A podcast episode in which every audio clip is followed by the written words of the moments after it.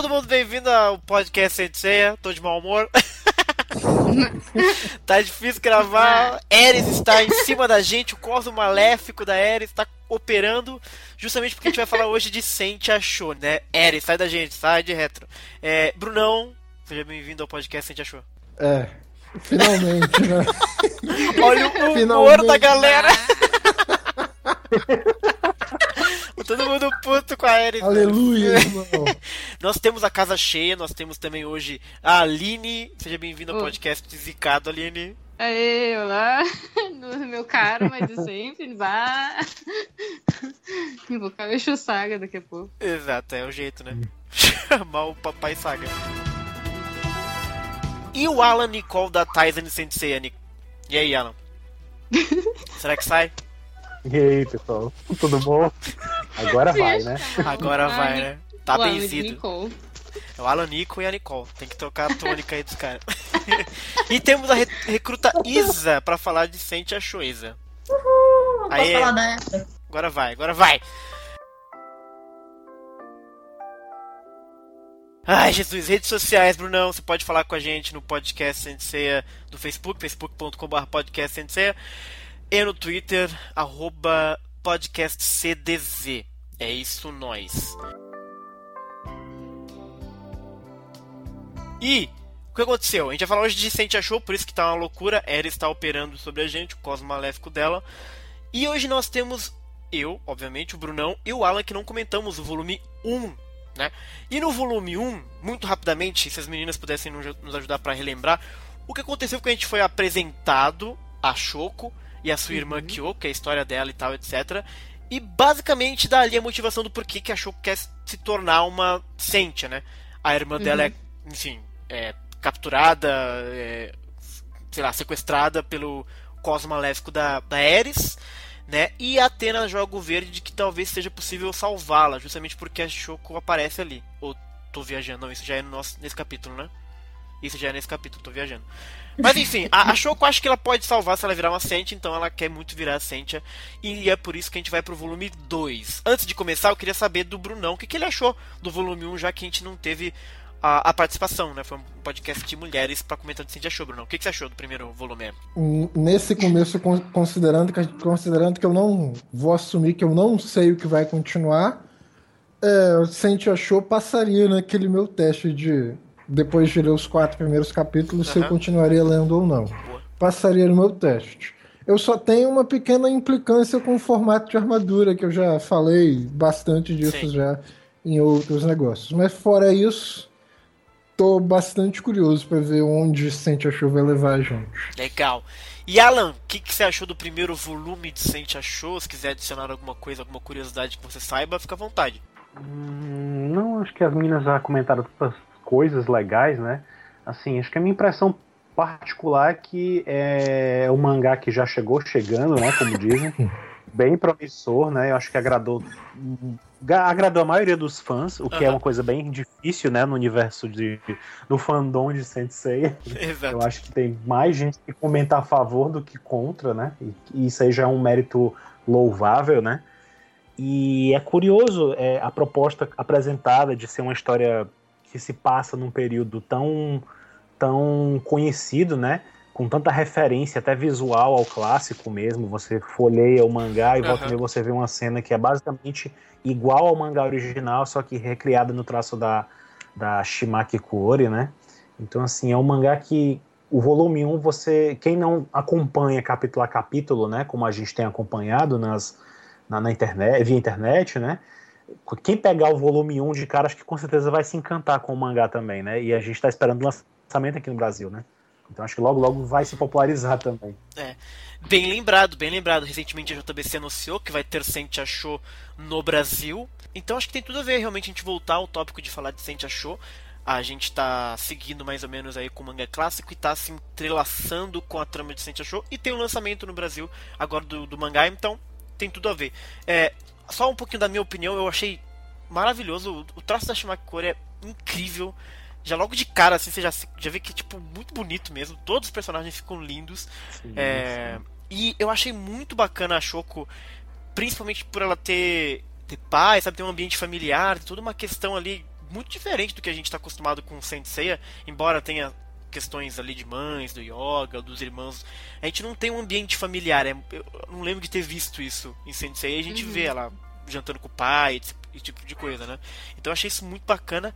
É, tem coisas da fundação que eu achei super interessante também. Do, do, por exemplo, diz que a fundação não usava somente órfãos, mas também crianças normais, assim, que tem pais, como é o caso da Shoko e da Kyoko também, é, para os seus, sei lá, para os seus, né, seus estudos esquisitos que a fundação tem.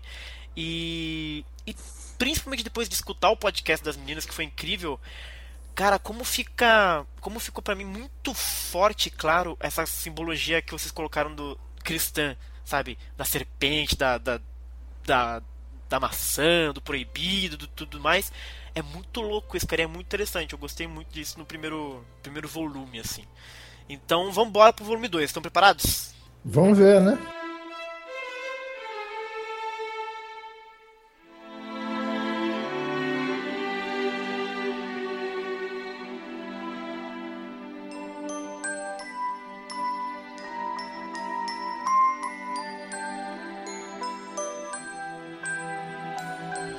No volume 2, o, o volume 2 ele começa com um capítulo que se chama A, a decisão, a decisão de cada uma. Isso, a decisão de cada uma. Basicamente a Shoko então decidiu que ela vai querer realmente passar pelo treinamento, seja lá qual for, da para poder, sei lá, ajudar a irmã dela, principalmente, né?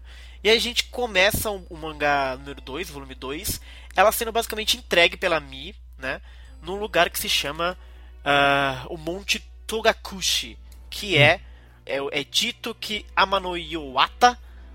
Não, é, ba ba ba é. basicamente a história é a seguinte: Qual que é? Vai. essa montanha, ah. que é o Monte Togakushi, o formato dela uhum. se deve ao fato dessa Amano Iwata ter caído lá. O que, que é isso?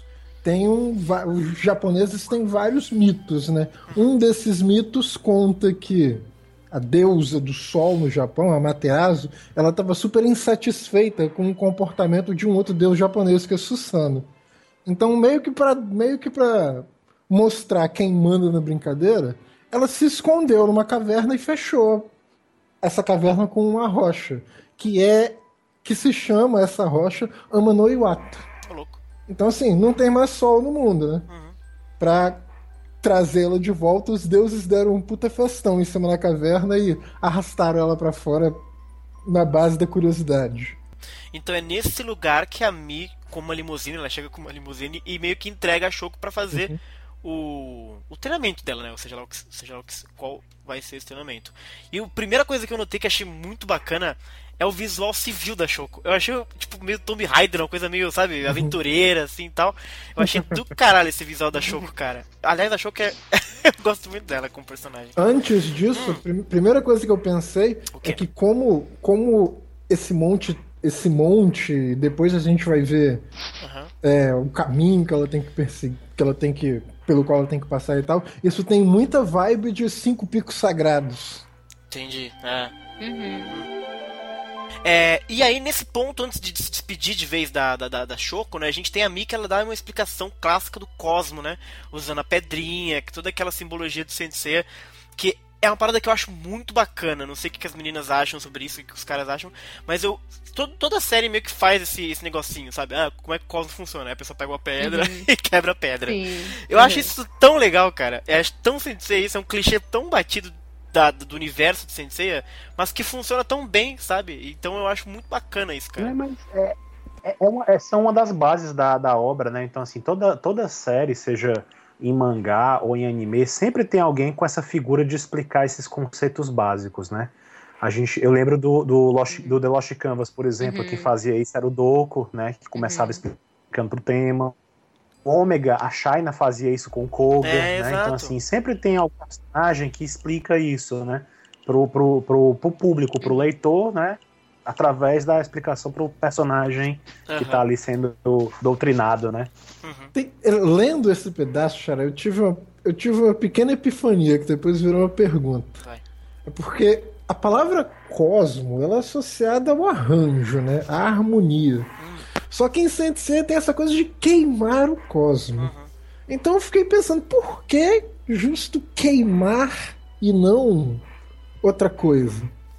Por Acho que que ideia de- exatamente queimar? É que tem essa ideia de aumentar ele, né? O cosmo, de certa forma, ele aumenta e tem um sentido e tal. Então, acho que a- uma forma mais mundana de representar o cosmo seria como se fosse uma energia que pode aumentar. E uma energia que pode aumentar no mundo físico mais conhecido, talvez o, o fogo, como você colocou na sua, na sua, né, na sua questão. Acho que ele representa muito isso, porque ele pode ser fraco ou você pode né, aumentar ele. E quando mais ele aumenta, dá a impressão de que mais forte fica, né? Então, para representar fisicamente o cosmo, acho que se chegou a essa ideia da energia, que quanto mais, mais queimado ele é, mais forte ele é, entendeu? Então, Uhum. talvez seja mais por aí. Eu, confe- eu confesso que eu fiquei tentando encontrar alguma, alguma coisa que faça sentido. Por um lado, o fogo tem essa coisa mesmo de queimar, de purificar. Né? O fogo é purificador. Se a gente for olhar nas diversas religiões por aí, o fogo quase sempre tem esse elemento purificador. A gente purifica através do fogo e tal. Na Coreia, por exemplo, ser humano, a palavra que usam para formar humano tem o mesmo radical que usa para formar fogo. Então eles entendem que o ser humano é uma criatura que queima até morrer, digamos assim. Viver é, é queimar, de certa forma, é estar em chamas. Enfim, a, a, a Shoko basicamente ela tá ali, ela aprende isso da- do, Cosmo, etc, com a Mi. Ela larga ela ali e ela começa a subir uma escadaria gigantesca ali. É, aliás, tem um quadro maravilhoso que é ela de costas assim olhando pra cima, né, com a urna e as tralhas delas em cima assim. Eu achei muito bem, muito bem pensado. A Shimaki ela ela destrói, mano. Eu só pago muito pau pra ela. E aí ela começa a subir, começa a subir, tem os seus devaneios do porquê que ela quer ser forte e tal, e, e ela quer ser o, uma Sentia, né? E ela. E tem uma cena muito fofinha que eu achei que ela reclamando da armadura tá muito pesada, cara. muito palhaça ela. Acho que ela lembra muito o Seiya, É. em vários, vários aspectos. É, o, o Sei é mais o comecinho, né? O Sei é palhaço do começo, Isso, né? aham. Eu não Até a sei. relação dela com a Saori no início foi bem parecida. Uhum. E ela tem a coisa da Bem irmã mais também, né? debochada, mais. De querer salvar a irmã também, então tem, É. tem alguns paralelos mesmo. É como se. É como se, de certo modo, ela tivesse sido feita pra ser uma contraparte feminina do Seiya. Uhum. Uhum. Mas até agora eu gosto mais dela nesse momento do que eu gostava no Seiya nesse momento, por exemplo. Talvez seja porque aí eu vou ser um pouco injusto. A cachorro é ou- melhor que o Seiya. Nada, eu acho que a Shimaki é um pouco melhor que o Kurumada. É. Eu, de- sei lá, não sei, se- eu não sei se eu teria essa coragem de dizer isso, mas entendeu? Eu acho que ele- é- ela constrói, é- é- ele, ela é mais é, empática do que o Seiya no começo, entendeu? Eu não sei, é minha impressão, pelo menos, relendo o mangá, como a gente tá fazendo, e relendo o Sente Achou, dá essa impressão de que eu- é mais fácil gostar da Shoko agora do que do que o Seiya. Não sei por qual motivo, mas me parece que é a Eu- eu- narrativa eu- do Kurumada. deixa, eu- deixa eu, eu, eu também tenho a mesma impressão, Xará. É. A, a, a resposta que eu acho que eu tenho, eu acho o seguinte: eu acho que é mais fácil pra gente se identificar com a Choco do que a gente se identificar com o Seiya. Porque, por exemplo, a gente. Quer ver, logo no comecinho de. No comecinho de Sente Achou, lá no primeiro episódio, por exemplo, quando, quando o pai da Choco entra no quarto dela sem bater Verdade. na porta, a Choco diz assim, bate na porta antes de entrar, porra, tá ligado? Uhum, Ela, te- é. ela tem umas, umas reações mais humanas, assim, nesse sentido. O Seiya, o Seiya a, gente, a gente começa a ver as reações mais humanas, de fato, dele, assim, é, muito depois. No assim. anime só. É. E Eu tava, eu tava até falando, tava até falando com o Alan mais cedo, assim. É, no, anime, no anime a gente tem muito mais chance de ver as reações mais humanas do Seiya, por exemplo, nos fillers e tal, etc. Uhum. Pois é. E, e, e aqui Uhum. tem outro debate que eu achei bacana de, de, de- que é uma coisa que a gente já debateu bastante, é que ela diz que a armadura também vai ser parte dela, né? Vai ser para deixar de ser pesada, etc. É. Que traz um pouco daquela história de que duas pessoas podem ser nascer sobre a mesma estrela e ser elegíveis para uma armadura, né? É, só, só que aí eu, aí eu acho que tem outra história que eu vou, vou deixar pra contar mais pra frente. Ok. Eu acho que é outra história. Mas, por exemplo, ao mesmo tempo que a gente tá vendo que a Mia, que a, que a Shoko é desse jeito, a Mia é toda assim, ah, você tem que preservar a sua elegância enquanto donzela e tal. E a Shoko tá, tipo assim, ela tá pouco se lixando pra isso, né? Ela até comenta assim, ah, apesar da, da Mia ser assim, ela deve ser uma boa garota. É, ela tá comentando da Mi e tal, etc. Uhum. Porque ela tomou um pau Sim. ali no começo também, né? Mas enfim, aí ela começa a subir a, a escadaria infinita, né? Reclama que não termina nunca e tal. E tem uns bichos olhando pra ela. Rola umas loucuras, assim. Ela, ela se sente meio vigiada, né? Até que finalmente ela encontra ou é encontrada por dois moleques ali, né? Que meio que interpelam ela, porque que ela tá fazendo ali com uma caixa nas costas, né? Porque que ela tá usando uma. tá com uma armadura e etc. E nós somos apresentados os personagens aqui, né? Que é o, o Mirai e o Shinatra. Bom, eu só acho que eles não são muito receptivos, né? E, e design de personagem, eu achei eles, os personagens tão, tão chato. Por que, Bruno? Mas assim, chato? sabe, sabe que eu tinha É. a impressão, talvez, talvez alguém saiba, saiba me falar melhor, porque eu não conheço tão a fundo as obras do Kurumada e todos os personagens dele. Porra, Mas a conhece, é impressão fudeu. que eu tenho, Hum. a impressão que eu tenho é que eles dois parecem fazer referência a algum outro, perso- algum Hum. outro personagem. A impressão que eu tenho é que eles não são jogados assim de qualquer jeito. É, Pode ser um, um- assim, eu, eu reconheço eles junto com a com outra personagem que a gente vai ver daqui a pouco, né? Depois eu Uhum. comento sobre isso. Eu enxergo uma outra referência de um outra, outro universo que não é de Senseiya. Agora eu não sei se dentro do universo Sensei eles fazem referência a algum personagem. Não sei se, se, se faz sentido para algum de vocês e algum dos ouvintes, de repente pode comentar depois.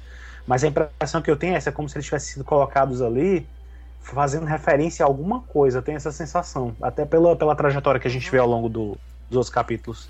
Mas enfim. eu, eu- então, eu, eu achei meio antipáticos eles, assim, e eles têm uma função de ser a, a primeira barreira, vamos dizer assim, mas eu achei eles. Eu não sei, eu achei muito. Muito padrãozinho, sabe? É um engraçadinho e o serião. Eu não sei, eu não, não me, não me convenci muito com esses personagens aqui, sim, sabe? É o tira bom e o tira mal, né? Basicamente. É, exato, exato, exatamente. E aí, sei lá, eu, e eu achei que. E, e e é legal porque assim, eles interpelam ela e ela tá toda feliz. Ah, a Saori Kido me deu, ela é Atena, não sei o que lá. e eles ficam meio desconfiados, né? Mas, e aí eu fico pensando, mas porra, deixaram ela pra treinar aqui e não sabe que vai rolar mó temperamento errado e tal, etc. Talvez pro- provavelmente é por causa do teste pra ela mesmo, né? Mas é curioso, porque eles conhecem, a fundação conhece esse lugar como potencial local de treinamento, mas o local não reconhece a fundação zero, aparentemente, né? Então é, é um pouco curioso isso. Mas toda essa cena com os dois aqui, eu realmente eu não senti muita empatia por eles, É, só eu- pela Choco mesmo. O, o meu, o meu problema com essa cena é o cara, é o cara sinceramente acreditando que a Shoko deve ter pego a armadura por engano. Fala sério, né, meu amigo? É. Por engano é foda. É, eu acho que é bem aquele, sei lá, tipinho de personagem inicial pra dar uma Uhum. introdução, assim, à missão. É. Da, tipo, o Yusuke com os capangas no início de Hakusho, sabe? Tipo, Uhum. Falando nisso, essa, essa, essa escalada da Shoko nessa montanha e tal, Hum. lembra muito o Yu Hakusho. Quando o Yusuke vai encontrar a mestra É Genkai também, ele passa por um negócio muito é, parecido. Eu me lembro demais. assim, eu só. vejo esse, esse capítulo. É. É, sabe o que me lembrou essa subida de escadaria? A Kill Bill. que no 2 ela vai atrás do Pai Mei, ela tem que subir uma Ah, escadaria pior. gigantesca. É.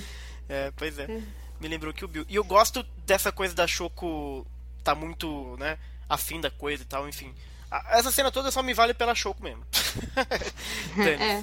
né? Os dois ali eu não, não gostei do visual, não achei eles legais. Passou, se morrerem, tá ótimo. É tipo aqueles personagens que, randômicos de RPG que aparecem só É, pra dar um- uma conversinha e É, pode criar um NPC depois. padrão, né? É.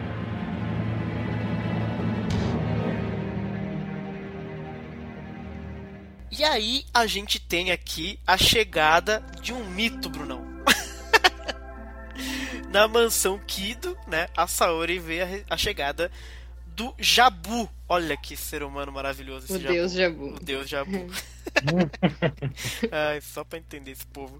E ele chegou, e aparentemente ele é o primeiro a chegar, né? Com a armadura dele e tal, etc. assim. E logo de cara ele já aceita essa história da Guerra Galáctica e tal. Já fala que vai apresentar grandes lutas. E aí ele conhece a Mi, né? Que é a secretária da, da Saori.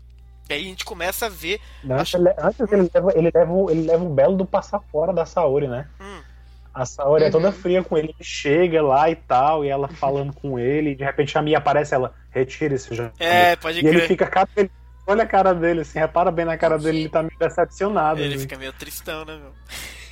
É o chip. Ah, Eu, eu acho, que- eu acho que até a Mi percebeu isso. É, ué. É, Que pois a, é. a- a cara que ela faz quando os dois estão saindo, essa aura ao redor dos dois, assim. É, pode crer, exatamente. É tipo, ela percebeu, né? Ela percebeu a, a- a- que ele tava muito feliz e tá ali, né? A presença dela, e ela nem aí pra ele, né? E a gente pode considerar. Eu, eu, eu- eu não lembro muito do, do primeiro volume, mas é o primeiro choque entre os dois universos, assim, mais claramente, tirando a Saori? Por exemplo, a gente tem duas personagens que se cruzam mesmo, tipo, o Jabu e a Mi se viram, entendeu? Bom, Que a o, Saori estava. o Seiya e a Shoko conversaram, Mas né, sei lá mais pra frente, né? Não agora. Mas foi só depois, é, É. foi só depois. Tô doidão, foi só depois. né? Doidão, é ótimo. Porque acho que assim é o primeiro momento mesmo que É. tem um, um choque aí entre os personagens é, interessante, né? Que a partir de agora a gente pode considerar, por exemplo, que o Jabu já conhece a Mi, por exemplo, né? É o tipo de coisa que é, é divertido a gente criar esses, esses mundos É, nem, alternativos. eu nem, né? nem sei. é- é- é- o, que, o que acho curioso de Saint Show, que eu comentei no começo na minha impressão, né? Como é curioso colocar uma história num período desse, né? Cronologicamente num período tão, tão clássico, né? Tão do clássico, é que eles colocam as coisas de uma outra perspectiva, né? Eu lembro que quando a gente lia o mangá clássico e a gente viu o anime, às vezes aparecia um personagem secundário, um bem secundário, que ninguém nem dava bola, né? Tipo assim, eu, lembra, eu lembrei disso até quando eu assisti o anime, quando eu vi o, o Blu-ray Box, né? Que ele tem um disco só de extras, com esboços e tal. E aí, quando eu fui olhando aquele conteúdo do, do disco, eu fui vendo esboços de personagens secundários que eu nem lembrava que tinha aparecido direito no anime. Uhum. Tipo, a empregada que aparecia na, na, na- sala da Saori chamando ela e tal.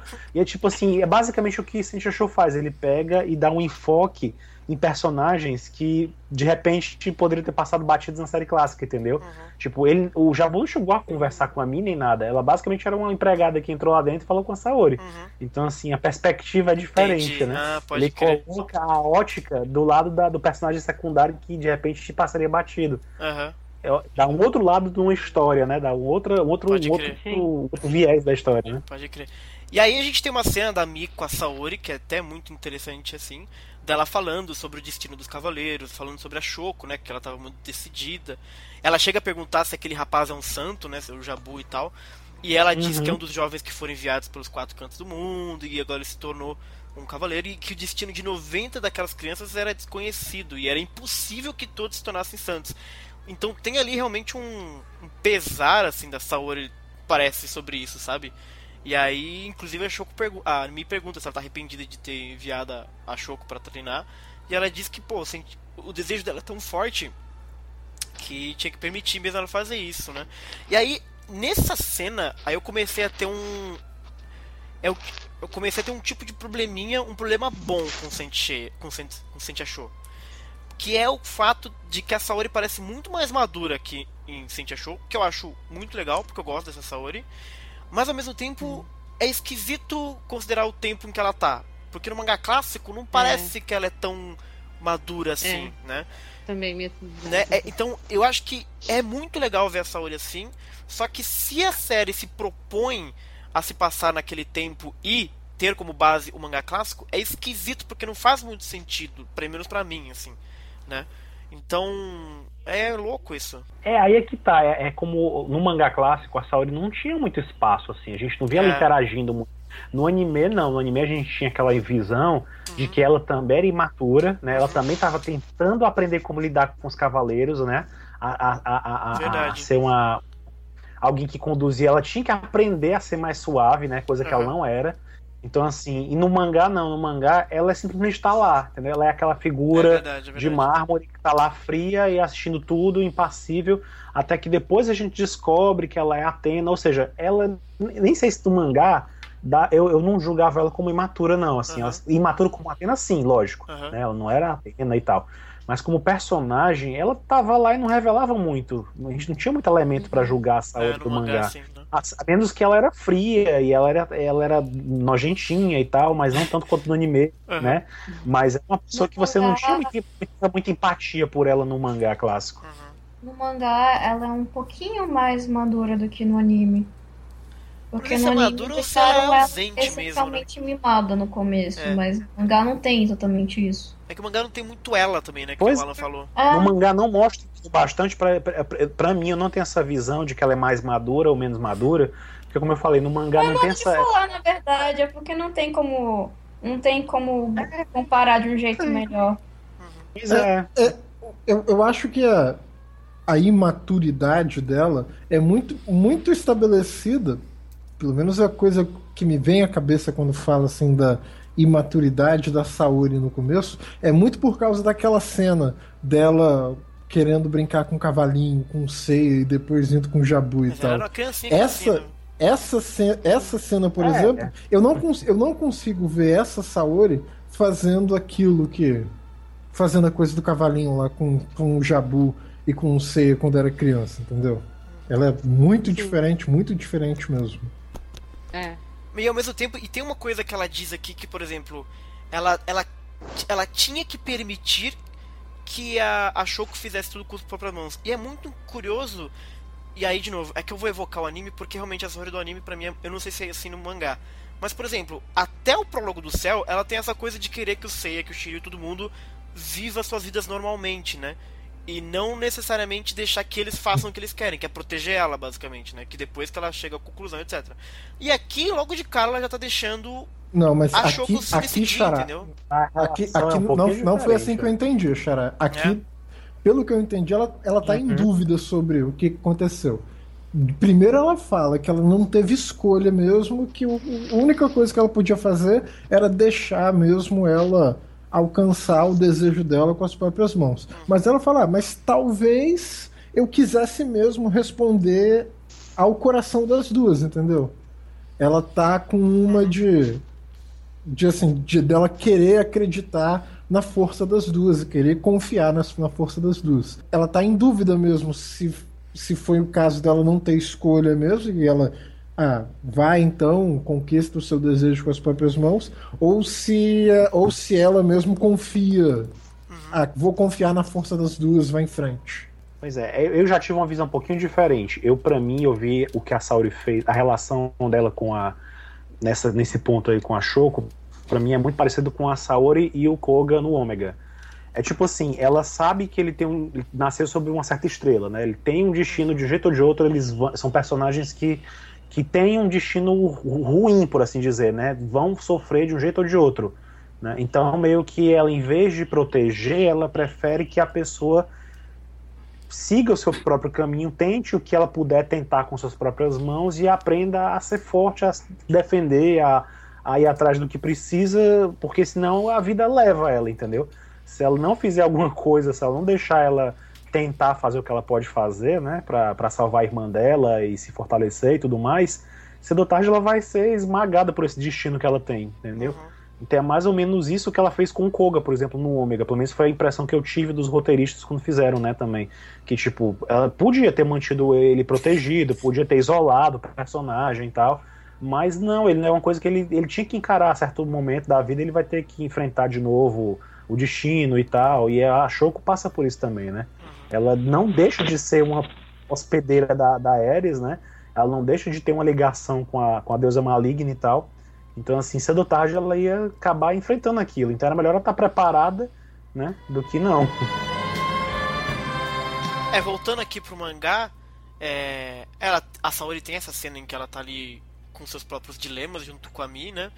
E na verdade eu compro essa história, então realmente, o, como o, o Senti Achou se baseia muito no mangá clássico, no mangá clássico a Saori ela é realmente pouco explorada. Aliás, todo mundo é pouco explorado, então deixa essa essa página em branco, né, pra Shimaki brincar um pouquinho realmente. É, e deixar ela até um pouco mais madura do que, do que a minha impressão, porque a minha impressão também é muito baseada no anime, de fato. E a gente tem que ter na mente que o Sentia Show ele se conecta com o mangá de fato, não com o anime, né? Então, Uhum. então boa, comprei.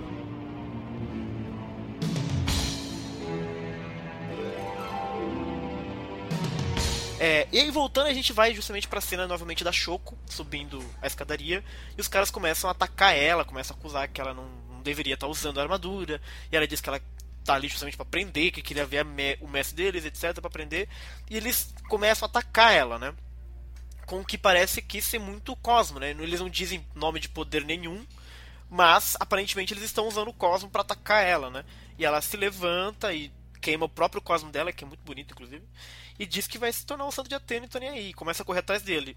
E a gente vê que um deles usa raio, né? Aparentemente, é, eletricidade. E o outro, eu não, não consigo pescar. Ele parece. Ele parece que usa poder tipo do Máscara da Morte, sabe? Uma coisa meio fantasma, agórica, assim. Eu, eu pensei em vento, xará. É, vento? Hum, pode ser vento também. Mas ele me deu a impressão de fantasma, sabe? Uma coisa meio. meio Ghastly do Pokémon. Sei lá eu. Mas pode ser. Enfim, os dois atacam ela e ela fica lá na ribanceira, né? Triste, porque não consegue contra-atacar e tal, etc. E aí, depois de muitas cenas é, olhando, eles ficam olhando pra armadura, depois que eles já estão no topo e tal. É, eles ficam se perguntando, né? O Shinato e a Mirai. O, Mirai, não, desculpa. E aí ela reaparece se levantando lá na bordinha, que nem a, a mina do Kill Bill. e ela voltou de novo. E aí o mestre vai aparecer finalmente, né? Diz que vão aceitar a menina entre eles. E aí acaba o episódio.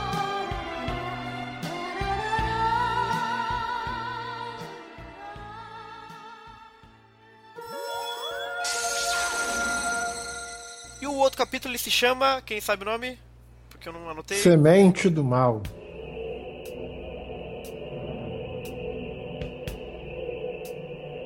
E aí, a Shoko, a gente vê a Shoko acordando, né? Ela tá meio que sonhando com a Kyoko. E ela meio que acorda ali, sendo meio que vigiada por alguns. É, é corvo, gente, isso aqui? Um pássaro muito Parece. esquisito. Eu não sei se Tem parece um- porque ele tem é, a cabecinha. Tem louca, né? alguns corvos. Não, tem, tem corvo e tem fazão. Olha, o Brunão foi específico, gostei. Enfim, aí a Choco, ela acorda, né? De novo, ela, ela acorda aqui e vê que tá sendo ro- rodeada pelos pássaros. E ela tá junto dos moleques lá, né? Aí, enfim, eles estão com a mulher que aparece aqui. Mó doideira essa mina, mano. Ela tem uma máscara, aparentemente, então ela acha que era uma amazona, né? Só que ela tá aparentemente numa cadeira de rodas com um- uns bichos em cima dela, assim, né? E aparentemente ela é o mestre desses caras aqui. E é a Mayura. O design do personagem é muito engraçado, né? Primeiro porque o corpo dela é todo enfaixado. É, então. Eu não consigo ver um pedaço da pele dela aqui. E ela tem um roubo, então, né? Tem essa cadeira de roda em- com as costas, parece um monte de pena de pavão. É. Ela usa uma máscara de amazona. Uhum. Encobre o rosto, não, encobre os olhos, então não sei, ela aparentemente não vê nada. A única coisa, ela tem esse cabelo aqui dela, mas também só isso. Mas o. Eu tô olhando agora um pouquinho Ela melhor. tá- Ela tem uma máscara, mas o que tem nos olhos, não sei se é pintura ou se é uma faixa que ela bota na cabeça. Eu acho que É é uma faixa. É, É uma né? faixa. Acho que é uma É, faixa. ela se priva dos sentidos também. Hum. Igual Uhum. você é pessoa. Igual certas pessoas, É. né? Ah, Pô, quer ver? Ela, aí. ela, ela, ela, tem, ela tem uma vibe de Chaka, ela tem uma vibe de Doku, e mais pra, mais pra frente, daqui a pouco, ela vai mostrar uma vibe de Camus. Hum, falou de Camus, falou comigo. Então, Mas por pô, dá- enquanto ela tá falando, tá fazendo uma vibe de. sei lá o que, velho. Já, já viram aquele, aquele famosa, aquela famosa série da Clamp, X? X Aham. 1999, Já, ou só X, já. enfim. Tem uma personagem que me lembra muito a Mayura, né? E aí é que eu tava falando naquela hora do, do- da referência dos personagens, Que né? personagem? Do, do Shinato e do Mirai. Não, sim. Eles, junto com a Mayura, me lembram muito a princesa a princesa Hinoto, né? No, no, no X tem essa personagem que ela é uma princesa que vive lá no prédio do governo, abaixo do prédio do governo, né? Sim. E ela é uma vidente, né? Ela é justamente Mayura, ela, ela, ela está cega, né? Ela não fala, ela não escuta e ela não anda, né? E ela tem visões, ela fala com as pessoas através da telepatia e ela tem dois guardiões, né? Que me lembram um pouco esses dois jovens que aparecem na, na- no começo, né? Desse volume. Então, assim, quando eu vi, na, na hora eu me lembrei dela, da princesa Rinoto. Não sei se foi uma coisa intencional ou não, mas me lembrou na hora. E é interessante, né? Porque ela fala com a Shoko usando o pássaro, né? E a Shoko fica meio bolada, como assim? e tal, né? E ela fala uma coisa muito interessante, né? Ela fala que porque a a Shoko tá ali porque ela quer salvar a irmã dela, né? Mas ela fala que, olha, você tem que saber que os interesses pessoais não tem muito lugar nas lutas dos santos, né? Então, e é onde começa esse conflito um pouco, né? Porque elas mais pra frente vai ter essa coisa do desejo e tal, e a, vai ter vários dilemas em cima disso, né? E a Mayura é quem vai de fato falar da dessa história do conflito que nasce do desejo e um forte desejo pode ser transformado É. em força, mas também pode ser um, um veneno, né? Que pode ser a sua própria é, destruição. E ela sente, a Mayura sente, que esse veneno está sendo disseminado pela Terra, provavelmente por causa da Ares, né? É, Que aqui eu já isso. começo, já começo a ter um Hum, bastante problema com a história. hum.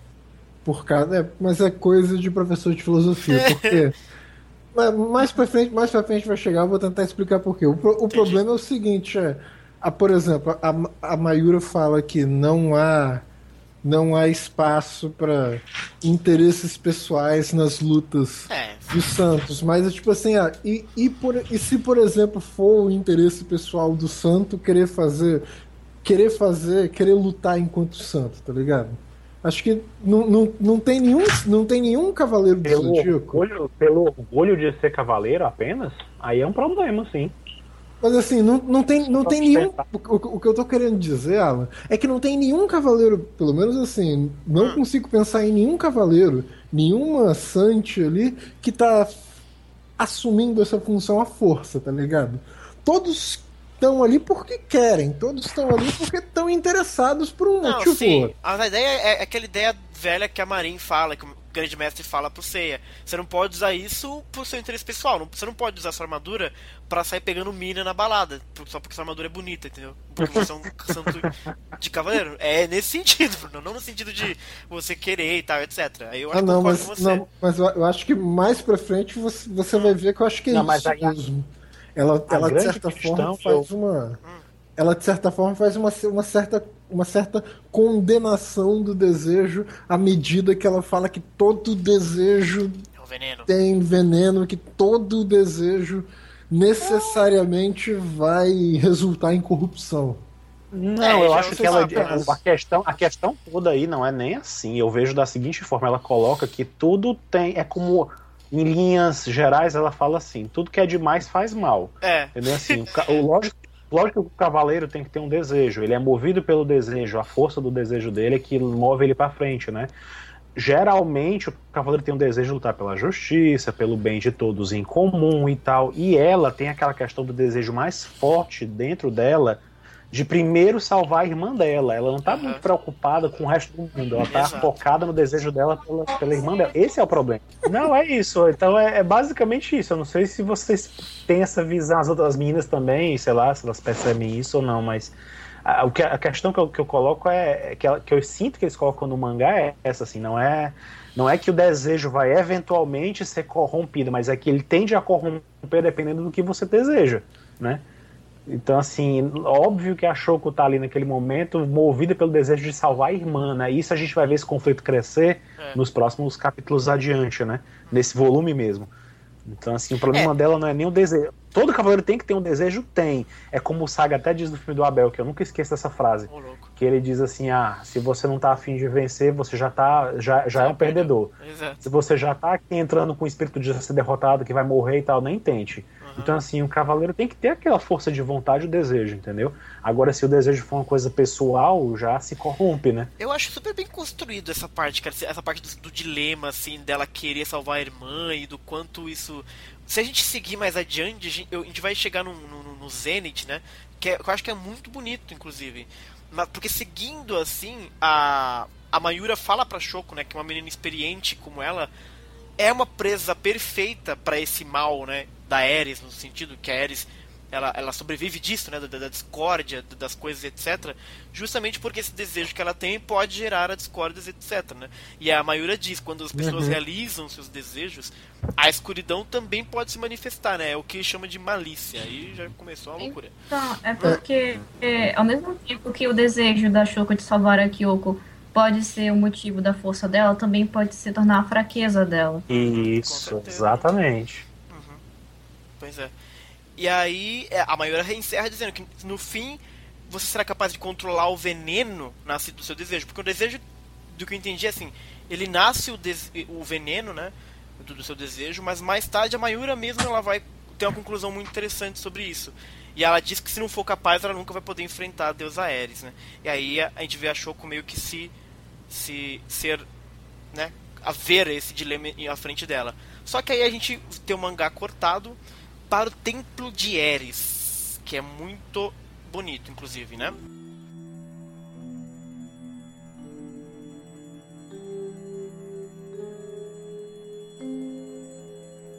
Que ele não é igual aquele do, do filme, né, Alan? Não, é não. Total... Totalmente diferente, eu imagino. Totalmente. A, a, uhum. a, a, a o templo da Ares, ele, ele, ele casa, ele tá, parece perto do santuário, né? É, No é. filme, é, ele brota, ele é trazido pela, pelo cometa, né? Quando a presença do cometa da Ares, a vontade da Ares já se espalha. E, e o templo da Ares, por exemplo, no filme surge em Hokkaido, né? E lá no Japão mesmo. E é bem diferente, né? Todo eles seguem aquela coisa grega, meio genérica e tal. No, no filme é meio, bem assim, né? Uhum. Agora já nesse, nesse no mangá a riqueza de detalhes é maior, né? Assim, tem uma coisa diferente, tem uma pegada diferente. É, exato. Não que, o, não, que o, não que o templo da Ares do filme também não tenha umas coisas legais também. Não, com certeza. Mas você vê uma coisa de cara bem diferente desse do mangá, né? Com certeza. E a gente vê aqui chegar a mulher muito voluptuosa aqui, né? Que é a, a Atena. Não, Ate, não é não é Atena, não, é Não. Ate. Ate. Ate, é. Então, Atena, como eu falei, gente, ué. É, breve, breve nota, breve nota mitológica. Essa Ate, na bem. mitologia grega, é uma espécie de deusa da ruína. Hum, Ela, ela, ela junto com a Hera tentaram aplicar uma, tentaram aplicar uma, uma sacanagem nos Zeus, né? Porque o, o Heracles estava para nascer e tinha uma profecia que dizia que o quem nascesse ele ia se eventualmente se tornar o rei do Olimpo, né? Então eles tenta- tentaram, tentaram adiar o nascimento do Heracles e a Hera tentou fazer nascer uma outra criança, né? Só que Zeus percebeu a sacanagem e expulsou a Ate do Olimpo. A Ate caiu no lugar onde eventualmente nasceria, seria construído Troia, que viria a ser destruída por causa daquela treta envolvendo a Hera, a Atena e a Ares. E essa cena aqui é muito legal de ver a, a Ate, né? Essa voluptuosidade, porque eu lembro de novo do que as meninas comentaram no outro podcast, da disparidade, do conflito entre as Dríades e as Sentias, dessa coisa super pura das Sentias, né? Da, das sacerdotisas da deusa virgem, da Atena e tal. E do outro lado, a Ares, que é um bacanal muito louco. As mulheres são todas voluptuosas, todas com Uhum. o corpo de fora e tal. E essa simbologia, né? dispare entre uma das entre as duas vamos dizer assim confrarias eu achei muito interessante né que a gente debate muito o Brunão traz muito com razão a a como é que a gente vai dizer a representação feminina dos personagens por causa das armaduras etc e aqui a gente tem acho que em Sensei eu nunca vi uma armadura feminina tão sexualizada da sabe Mas do aqui, universo também, mas aqui também tem outra coisa, mas eu Xará. vejo um motivo pra É, isso que é Sim, interessante ma- mas aqui tem uma Ah. outra coisa ainda. Quê A Ate aqui, Hum. ela não é necessariamente, digamos assim, uma humana que foi recrutada e se tornou. não ainda passou, que não seja passou, passou né? por um treinamento e se tornou uma santa, tá ligado? Ela se refere a Ares como mãe. sim Então, sim tipo assim, fica a impressão mesmo de que ela é uma. Não, que os é- tríades em geral não parecem que são humanos que foram recrutados, né? Parece que Uhum. são realmente. Mas mesmo assim eu acho muito curioso isso. E aí nós somos apresentados a um outro personagem que eu odeio personagem criança, gente. eu tenho um problema gravíssimo com personagem que é criança, cara. Eu odeio personagem que é criança que você, sabe? Ah, não gosto. Enfim, aí tem essa personagem aqui, a Emon, Em- Emone de Malícia, ou Emone Malícia, É. não sei.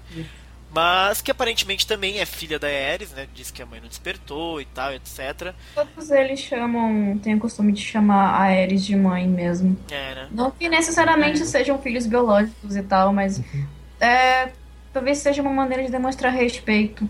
Talvez. Não, mas é porque, é porque tipo assim, é, na Teogonia, no livro do, do Uhum. Exildo, o, o Exildo faz toda uma árvore genealógica dos deuses.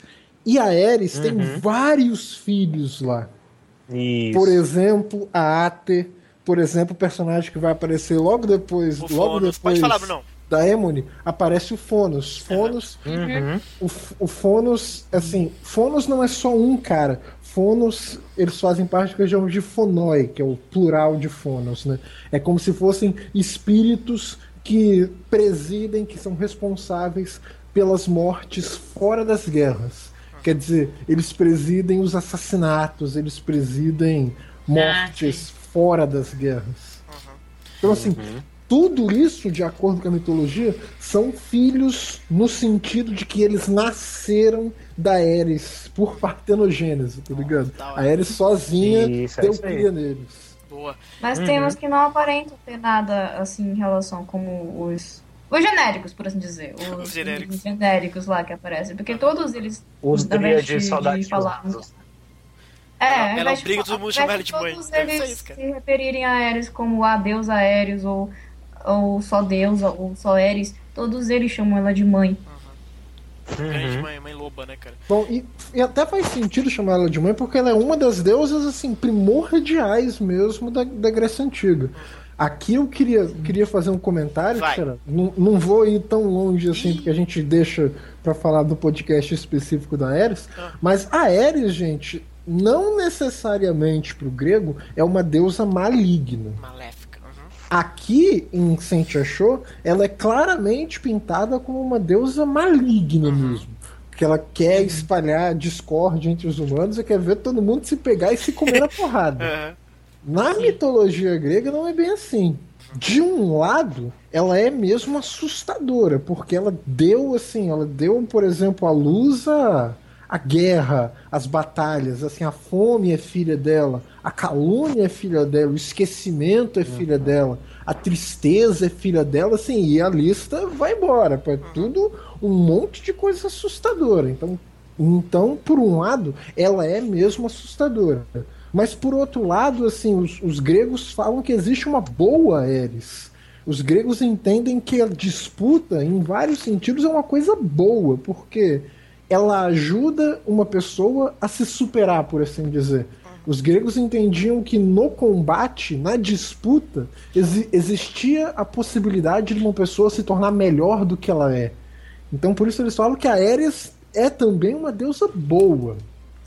A questão seria você encontrar o limite, seria encontrar você, você encontrar a harmonia. E aí, voltando aqui pro mangá, tem uma, essa cena é muito, muito legal que eu acho, que é. apresenta os Dríades, ele, o Fonos dizem, né, nós, os Dríades e tal, é, com o poder que eles têm, e considerando que a Atena, né, tá muito imatura, eles conseguiriam já matar ela agora, não precisava nem esperar eles voltar. E aí a Ate fala uma parada muito interessante, cara, que não precisa se incomodar, porque a Atena corre o risco de morrer mesmo sem eles fazerem nada, né? Porque já tem o cheiro do mal proveniente do santuário. Então, nessa, nessa cena eu acho muito interessante porque assim, primeiro que a escolha da Ares em Saint achou nesse nesse nesse contexto não, não, não é arbitrário, não é do tipo, ah, eu quero fazer o Hefestos e eu vou inventar uma história para isso acontecer. Parece que naturalmente fazia muito sentido que a Ares realmente se beneficiasse disso, porque já havia ali um conflito, né?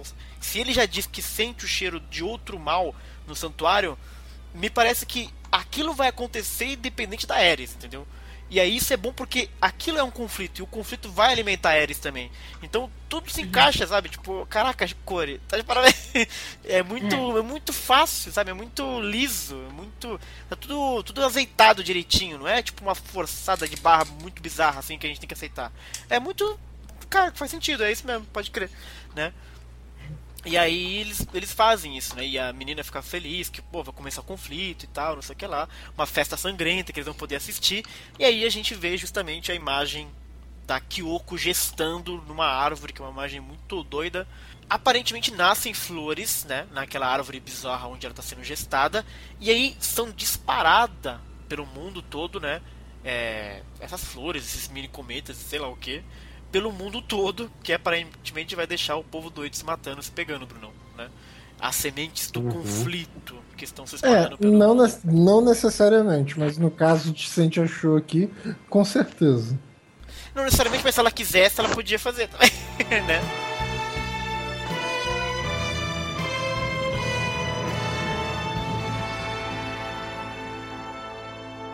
E aí a gente tem outra cena maravilhosa aqui, mulheres que aparece um homem aqui um pouquinho bonito. Nós temos o melhor, o melhor signo de todos, inclusive. Não é o Chaka, Charada. Não, não adianta. não é o Chaka, mas é o, o, maravilhoso Milo de escorpião. A gente tem aqui o santuário da grego, né?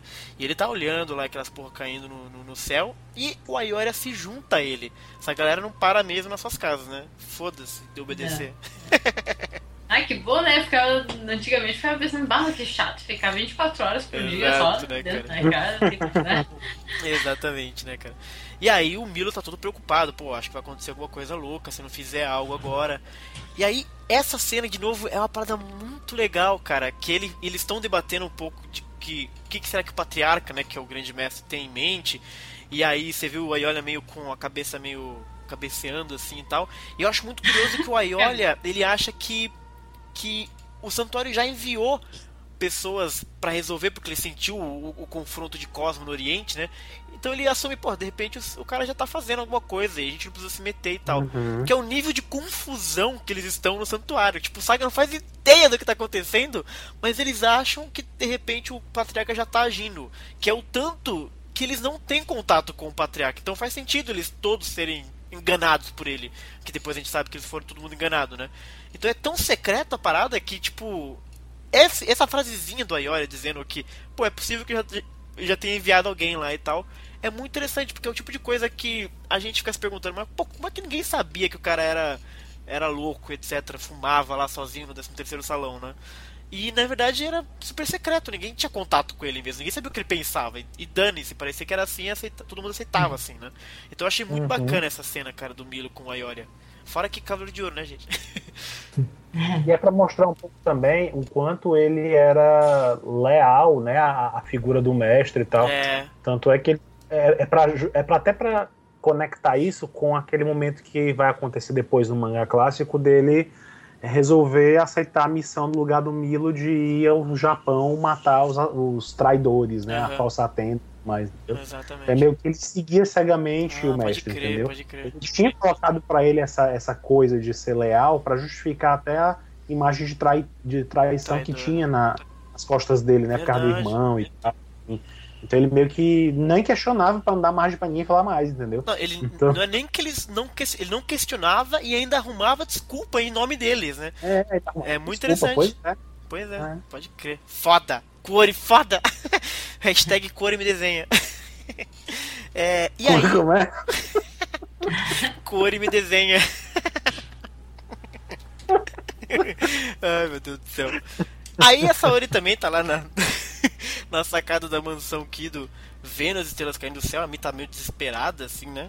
E ela chegou à conclusão que o poder da Ares já tá se espalhando pelo mundo, né? Fazendo possível, enfim, pra, pra, pra, pra coisa acontecer. E aí a Saori diz que ela devia fazer o possível para encontrar santos fortes, né? Que possam se opor ao mal antes que Ares desperte totalmente e tal, etc. Então a gente tem aqui. E a gente tem a menção da Katia, que é uma personagem que não apareceu ainda, mas que a gente já fica sabendo que aparentemente era para ter aparecido, mas alguma coisa deu ruim na parada, né? Então, então as coisas começam a ficar mais. A crise começa a aumentar, Brunão. Nesse mundo aqui da discórdia. E aí a gente vê as pétalas caindo e a Shoko comendo loucamente. e é muito bom que ela tá comendo muito mais do que deveria porque o outro roubou o bolinho dela. Não, isso é, eu acho que é bem legal porque, que nem tu falou, ah, a, gente não vê muito desse cotidiano, tipo, japonês, que a gente vê em outros animes em Sansei. Verdade, né? E até. Eu não lembro onde é que eu tinha lido, mas até essa questão de Uhum. Não ter, não ter essa popularidade tão grande, até tivesse um pouco dessa questão de não ter muito essa relação direta com a Uhum. cotidiano japonês, assim, como a maioria dos animes tem e acaba familiarizando mais, sabe? Aham. Isso eu achei legal porque ela constrói mais isso de certa forma, assim, aproxima. Com certeza. É, e aquilo também que o Bruno falou, um pouco de vícios, né? Um pouco de. de- às vezes o personagem de Sensei não tem muitos vícios, né? Eu até tem, assim. mas não acaba não sendo mostrado, não sendo trabalhado, que nem Como tem pouco civil. né? falou. É. Uhum. O próprio caso da Saori, é um caso de, de ver mais o pessoal dela, que a gente não. Que nem você estava falando antes, né? E aí eles falam um pouco da Mayura também, né? Ele comenta que. Ah, ela é muito forte, mas agora ela tá assim, mas até o santuário leva em consideração o poder dela, então a gente entende que tem alguma li- ligação dela com o santuário, né? E. Bom, bom, e- é- Oi. Xará, você, acha que essa Mayura é uma santa no sentido assim, parecido com a Marinha e com a China? Ou ela é uma santia? Ah, não, ela é uma Santa Marinha Águia. É, Marinha Águia, Marinha China. Foi, foi, É. a impressão. Mulher tenho, cavaleiro. Mulher Cavaleiro. É, Exatamente. ela é mulher, mulher, ela é mulher cavaleiro, então Eu também achei. eu imagino que ela Uhum. seja o cão chupando manga, né? Exatamente. Ela... É, Não, e ela já Inclusive, os né? discípulos comentam, né? Os discípulos dela comentam pra, pra Shoko. eh, Não sei se a gente chegou nessa parte do Chegou, mangá. chegou, chegou. Já, né? Que eles estão comendo e conversando, e aí eles falam. Né, eles falam da, da, que a fama, que o poder dela é reconhecido pelo santuário É, e então, tal, exato. né? Exatamente. Então, assim, ela é alguém de peso, né? Aham. Mas é até a impressão que dá da, da Mayura ela é que ela, tipo, sei lá, é equivalente ao o Shaka, é assim. O louco. É, Eu acho, eu acho que, na minha, na minha concepção, eu vi ela muito parecida de- com, com o mestre do Shun, assim. É, eu acho que ela, o tipo, o Daedalus, Não, não, sabe? É não, alguém- é- Daedalus, é. o nível de É. ouro, mas que é de prata, sabe? É, Não o pode crer. poder do Shaka, mas digo, assim, comparando entre elas, é como se ela fosse e, assim, O Chaka deles, mais, assim. mais forte. Isso. Ah, tá, exatamente. entendi, é verdade. Aham. Crer, talvez que ela seja. tinha- no começo eu achava que ela tinha alguma relação com o Chaka. Eu confesso que eu nem pensei no É, Chaka, que pode ser. falando do Chaka até agora. Não, mas, mas realmente, parece mesmo assim. É, ah. ela anda nessa de, legal. rodas toda enfeitada. Parece um trono, às vezes, sei lá. Ela- legal. ela tem uma pegada oriental, né? Assim, então. É. Seria É, bacana. pessoa- seria é, bacana. especialmente pelo, não só pela maneira que ela age, pela força dela, mas por ela se privar dos sentidos Isso. uhum. e É. por ela ser de pavão. É. Verdade, olha aí, pode crer, mano. E além disso, Xará, Diga. ela, ela é de pavão aqui, mas não é porque não é, é que a gente tem que pensar no pavão, não aquela criatura com aquele rabão gigantesco, bonitão e tal. É pavão aqui com menção a Garuda, que é uma grande divindade da mitologia hindu. Entendi. É uma coisa associada mesmo a. É caçador de demônio, Uhum. tá ligado? É, é forte mesmo. É, e no anime o Shaka tem um dos discípulos dele era de pavão, né? Então realmente faz sentido que no mangá, de repente, pode acontecer essa ligação. Mas a Shoko tá comendo com o Mirai e, e o Shinata? Shi- Shinoto, sei lá o nome desse cara, cara. Shinato. Shinata. Shinato? Shinato. Shinato. E aí ela tá meio confusa, né? Pô, isso tá acontecendo mesmo, não sei o que lá e tal. E ela começa a perguntar pra eles, né? Que ela disse que, pô, os desejos são venenos, o que, que isso quer dizer? E o Shinato responde pra ela, fala, ó, um coração que quer algo com tanta força, eventualmente vai se corromper. É o que ele acha, pelo menos, né? E aí começa Uhum. esse, esse, debate dela, fala assim, pô, mas eu quero só salvar a minha irmã. Será que isso não é bom? Eu acho isso muito interessante, cara, muito legal. Uhum. É, mas, mas aqui começa o problema pra mim, Xará. E... O, pro- o problema que eu tenho é o seguinte, é. Hum. Se.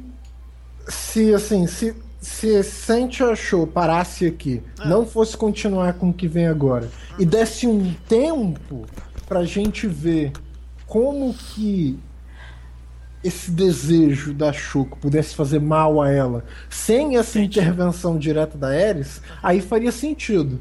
Aí a gente poderia ver de verdade, assim, como que Aham. como que, por exemplo, um desejo pode se tornar uma obsessão e isso pode fazer muito mal a ela, pode fazer muito mal aos Ou outros. pode atrapalhar, tal. É, como que, como que isso pode ser muito pouco saudável para ela? E isso é verdade, assim, em certo Aham. sentido é verdade. Se você permite que um desejo se transforme numa obsessão, você tá com um sério problema para resolver. Ou às vezes você começa fazendo uma coisa com um desejo, mas aí você se distancia do seu desejo original por algum motivo, você também tá com um problema sério para resolver. O problema é que eles enfiam uma dessas sementes do mal assim Aham. da da Ares no caminho e já enfiam na cabeça assim, ó, o seu desejo é maligno, existe um mal dentro de você e ponto. E a gente não, a gente não teve, a gente não teve chance para ver isso, tá ligado? A gente não teve oportunidade para ser convencido de que de, de ser convencido de que o desejo da Shoko podia ser Aham. maligno, podia, É. podia fazer ela caminhar por algum ca- por algum alguma que alguma algum, algum caminho tenebroso assim. Ou tá ligado? então, ou então colocar alguém em perigo. Porque assim, é muito fácil resolver isso. é, do tipo, ah, ela tá lutando, sei lá, contra a Kyoko. E aí ela vacila porque ela quer salvar a irmã e alguém se fere no lugar, sabe? Aí você começa É. a ter um pouco do dilema, porra, mas qual é, qual é que é a minha, entendeu? O que, que eu devo fazer de fato? Mas é o que acontece aqui. É, eu acho que a, a, a, Schumacher ela quis acelerar um pouco o processo. E eu talvez concordo com você, talvez não precisasse mesmo. tá começando o mangá, você construir o personagem da Shoko, de repente deixava mesmo mais um pouquinho de tempo é, para se resolver isso. Muito embora eu goste da solução no final, né? Porque, mas eu concordo com você, de repente se deixar rolar mais naturalmente, é, seria mais legal. Mas eu não acho que seja tão ruim assim a intervenção, porque a intervenção que ela faz, ela potencializa o que já existe. É isso que eu entendi, né? Uhum. Ela traz de uma forma muito forte aquilo que ela já tem. E muito mais do que isso, como a, a Shoko e a Kyoko têm essa conexão com, com o Repulse muito forte, não só a semente do mal amplifica isso, como essa conexão ainda extrapola ao máximo, assim. Então vira uma loucura realmente muito diferente. É, e também tem um elemento a mais, assim, é que ela, ela não deixa de ser corpo. Ela não deixa de ser um corpo que era destinado a, a, ser hospedeira da Ares, né? Então, assim, ela já nasce com a estrela da Ares também, né? Então ela tem esse, Sim. esse complicador aí também, né? É, então, essa conexão é muito forte, né?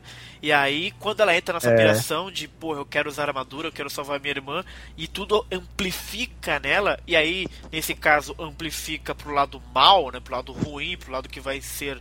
É, né, ruim pra ela. E eu acho muito bacana essa solução gráfica que da, da, da Shimaki que venda basicamente os olhos da, da, da, da, da Shoko, né? Ela não vê o rosto dos outros, ela só vê manchas assim e tal. E isso é muito legal, cara. É uma solução gráfica que você consegue ver como a visão dela tá turva, como ela tá tipo completamente cega mesmo pelo desejo dela, né?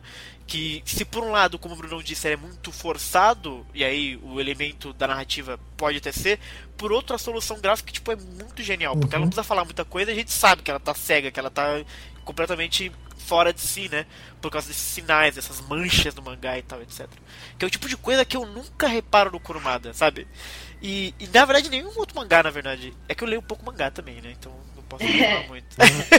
Mas assim, eu achei muito bacana, cara, essa solução. Me, me, me, me de- Tipo, saltou aos olhos. Porque às vezes tem muito recurso de mangá que eu não reparo. Que alguém depois me explica, ah, pô, legal, pode crer. Mas a Shimaki faz umas coisas que são muito óbvias visualmente. Que eu não preciso ser um, um leitor, sabe, safo de mangá pra sacar o que ela tá querendo dizer. Eu acho isso bacana da- dela. E aí ela começa a atacar os caras ali. Começa a dar ruim. Eles começam a ver planta nascendo, cheiro esquisito, deixando eles maluco. E aí começa ela querer pegar a armadura pra lutar, né? E a armadura reage, dando um chocão nela assim e tal. E aí a Mayura explica, né? Explica que o, a armadura de uma Sentia recebeu a bênção de Atena e é absolutamente impossível que alguém maligno toque nele. E isso é muito interessante, não? Me, É. deixa, me faz pensar um pouquinho. Mas faz sentido. Mas, por exemplo. É, faz, faz sentido. Mas, Mas você aí- você acha que ela é mas mais aí, abençoada, Bruno? Você acha que ela é mais abençoada do que as outras armaduras? Porque ela é uma de uma Sentia? Ou você acha que não? Não, Não? eu, eu, é eu acho, eu acho que o caso aqui Ah. é porque, tipo assim, não é. Não é qualquer pessoa que tá tentando tocar na armadura, tá ligado? É meio que é, É, o né? hospedeiro, Aham. É a hospedeira da Ares, tá Pode ligado? crer, pode então é crer. uma coisa mais. É uma coisa mais punk. aham. Porque, porque se você for pensar assim, pô, como que o Saga pode vestir armadura de gêmeos, então? É. E tem Se- aquela dualidade é, se, também. Se tá, se tá estabelecido, assim, é, é claro que na série clássica não tá exatamente estabelecido o que, que era aquele espírito maligno, Aham. lá, aquela, aquele lado maligno do Saga, se era uma esquizofrenia maluca, se era um, um espírito maligno mesmo e tal, mas aqui em Santi achou tá. Então É. a gente tem que no futuro prestar Revisitar. atenção, é, prestar atenção qual que é a relação do Saga com a armadura de gêmeos e ver qual é, ver Por isso que eu falei, Bruno, por isso que eu perguntei se de repente essa benção de Atena, ela talvez não seja uma exclusividade de uma armadura de Sentia. Porque é o que a Mayura fala, esta é uma armadura de Sentia, que recebeu a benção de Atena. Então, de repente, essa benção que ela dá, talvez ela não tenha dado na armadura do Jabu, por exemplo, ou dos caras, que ela- sei lá, entendeu? De repente é algo muito exclusivo das Sentias mesmo, né? Porque de todo mundo, as Sentias são aquelas que realmente não podem ser corruptas. É, tem que ser incorruptíveis de qualquer forma, porque são, essas, são quem lida com ela di- diretamente, né? Penso eu, assim, mas foi uma maneira Eu que acho salvei. que o, eu acho que a- o, o que aconteceu essa benção que falam Aham. aí, eu acho que tem mais a ver com o fato de inconscientemente a Saori ter, ter se preocupado mais. Como ela se preocupa mais com a, com a Shoko, porque ela não é um cavaleiro, ela não teve treinamento apropriado, uhum. né? E ela tá no meio desse turbilhão todo e tal, e, e, e, enfim, ela foi alvo de uma deusa maligna, etc. Então, assim, por essa preocupação que ela tem a mais com a Shoko, ela acabou meio que, que dando essa benção inconscientemente na armadura dela. É tipo como acontece no, no The Lost Canvas, quando a, a Sasha criança fez aquele colarzinho de flores, ela nem se tocou, mas ela tava benzendo aquele, uhum. aquilo ali, né? Ela tava, colocando os desejos dela ali, né? Protege, de, de que os, se, o, o Alone e o tema se, fossem protegidos, né? E tudo mais. Eu acho que foi basicamente isso que aconteceu. Eu acho que ela inconscientemente, por ter, por ter mais preocupação com a Shuko, que era mais, mais humana do que os outros cavaleiros, né? Por enquanto ela meio que quis dar esse plus para ela, né, inconscientemente, então. Talvez pode uma ser proteçãozinha a mais. Uhum. Né? E aí a gente vê a, a Shoko chegando à conclusão que, porra, mas quer dizer que eu sou maligno, eu sou do mal? E aí a Mayuri explica, né, que ela está sendo consumida por um conflito criado por um desejo egoísta dela, né? E que ela se tornou uma pessoa cheia de inveja, corrompida pelo veneno em seus desejos. É, aí, ah, mas aí eu ah. não consigo comprar isso, cara. É, é, eu em acho momento, complicado. Em momento algum demonstraram como que esse, como que o desejo de querer salvar a irmã pode se tornar, pode se tornar ganância. E, e como ela tá invejosa também. Ela, como ela disse que ela tá invejosa, não, não teve nenhum momento que a gente viu ela demonstrando isso, né? Que ela tá ah, eu não lembro, querendo. Enfim. Eu não lembro, será que no original era assim mesmo? Tá escrito? Tu, você chegou a ver, Isabela? Eu não lembro. Mas é isso que eu tava pensando. É, pode ser um problema de será que tradução. Exato mesmo, porque eu não lembro. Eu não sei também. Não, e eu, e eu digo mais, Xará.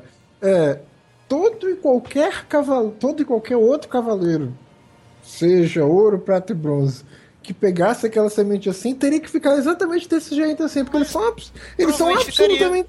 Eles são absolutamente iguais ou até piores Mas que a Chupa. Provavelmente né? ficaria, realmente. É. Provavelmente ficaria mesmo. É que ela, mais abertamente do que os outros, ela, ela, ela tá ali porque ela quer ajudar a irmã dela. Ela não tá ali pra salvar ninguém, pra salvar o mundo. Ela tá ali porque ela quer salvar a irmã. Mas, é, mas eu, eu concordo com o Brunão que talvez esteja se falando muito aqui que não tenha se mostrado, mas por outro lado, eu, eu entendo que a semente amplificou o desejo dela, que é um desejo, é, vamos dizer assim, egoísta no sentido, não vou dizer que é ruim, mas é egoísta porque é o, é, é o que ela quer para ela, assim. Ela quer, isso interessa a ela, quer salvar a irmã dela, mas ninguém interessa isso, a não ser que seja, né, enfim.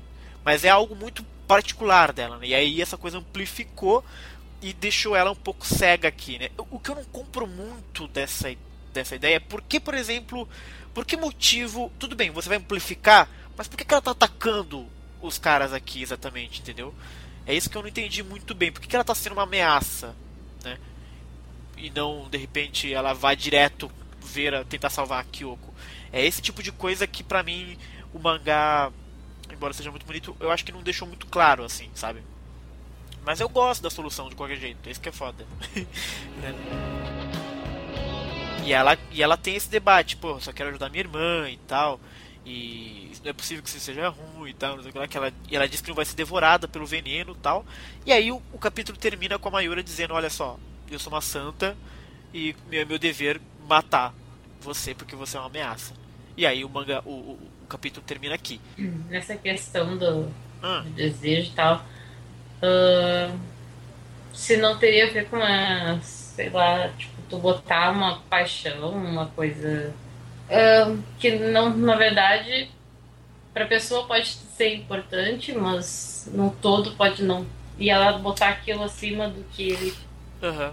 precisaria, e daí, tipo, sei lá, uma paixão. Uh, não no caso dela, mas outras, outros tipos de desejo poderia desvirtuar o caminho da pessoa de alguma forma. Acho que tem a ver com, acho que tirar um pouco da pureza, uhum. talvez. É, é que nesse caso o objetivo dela dela único é realmente só salvar a irmã, né?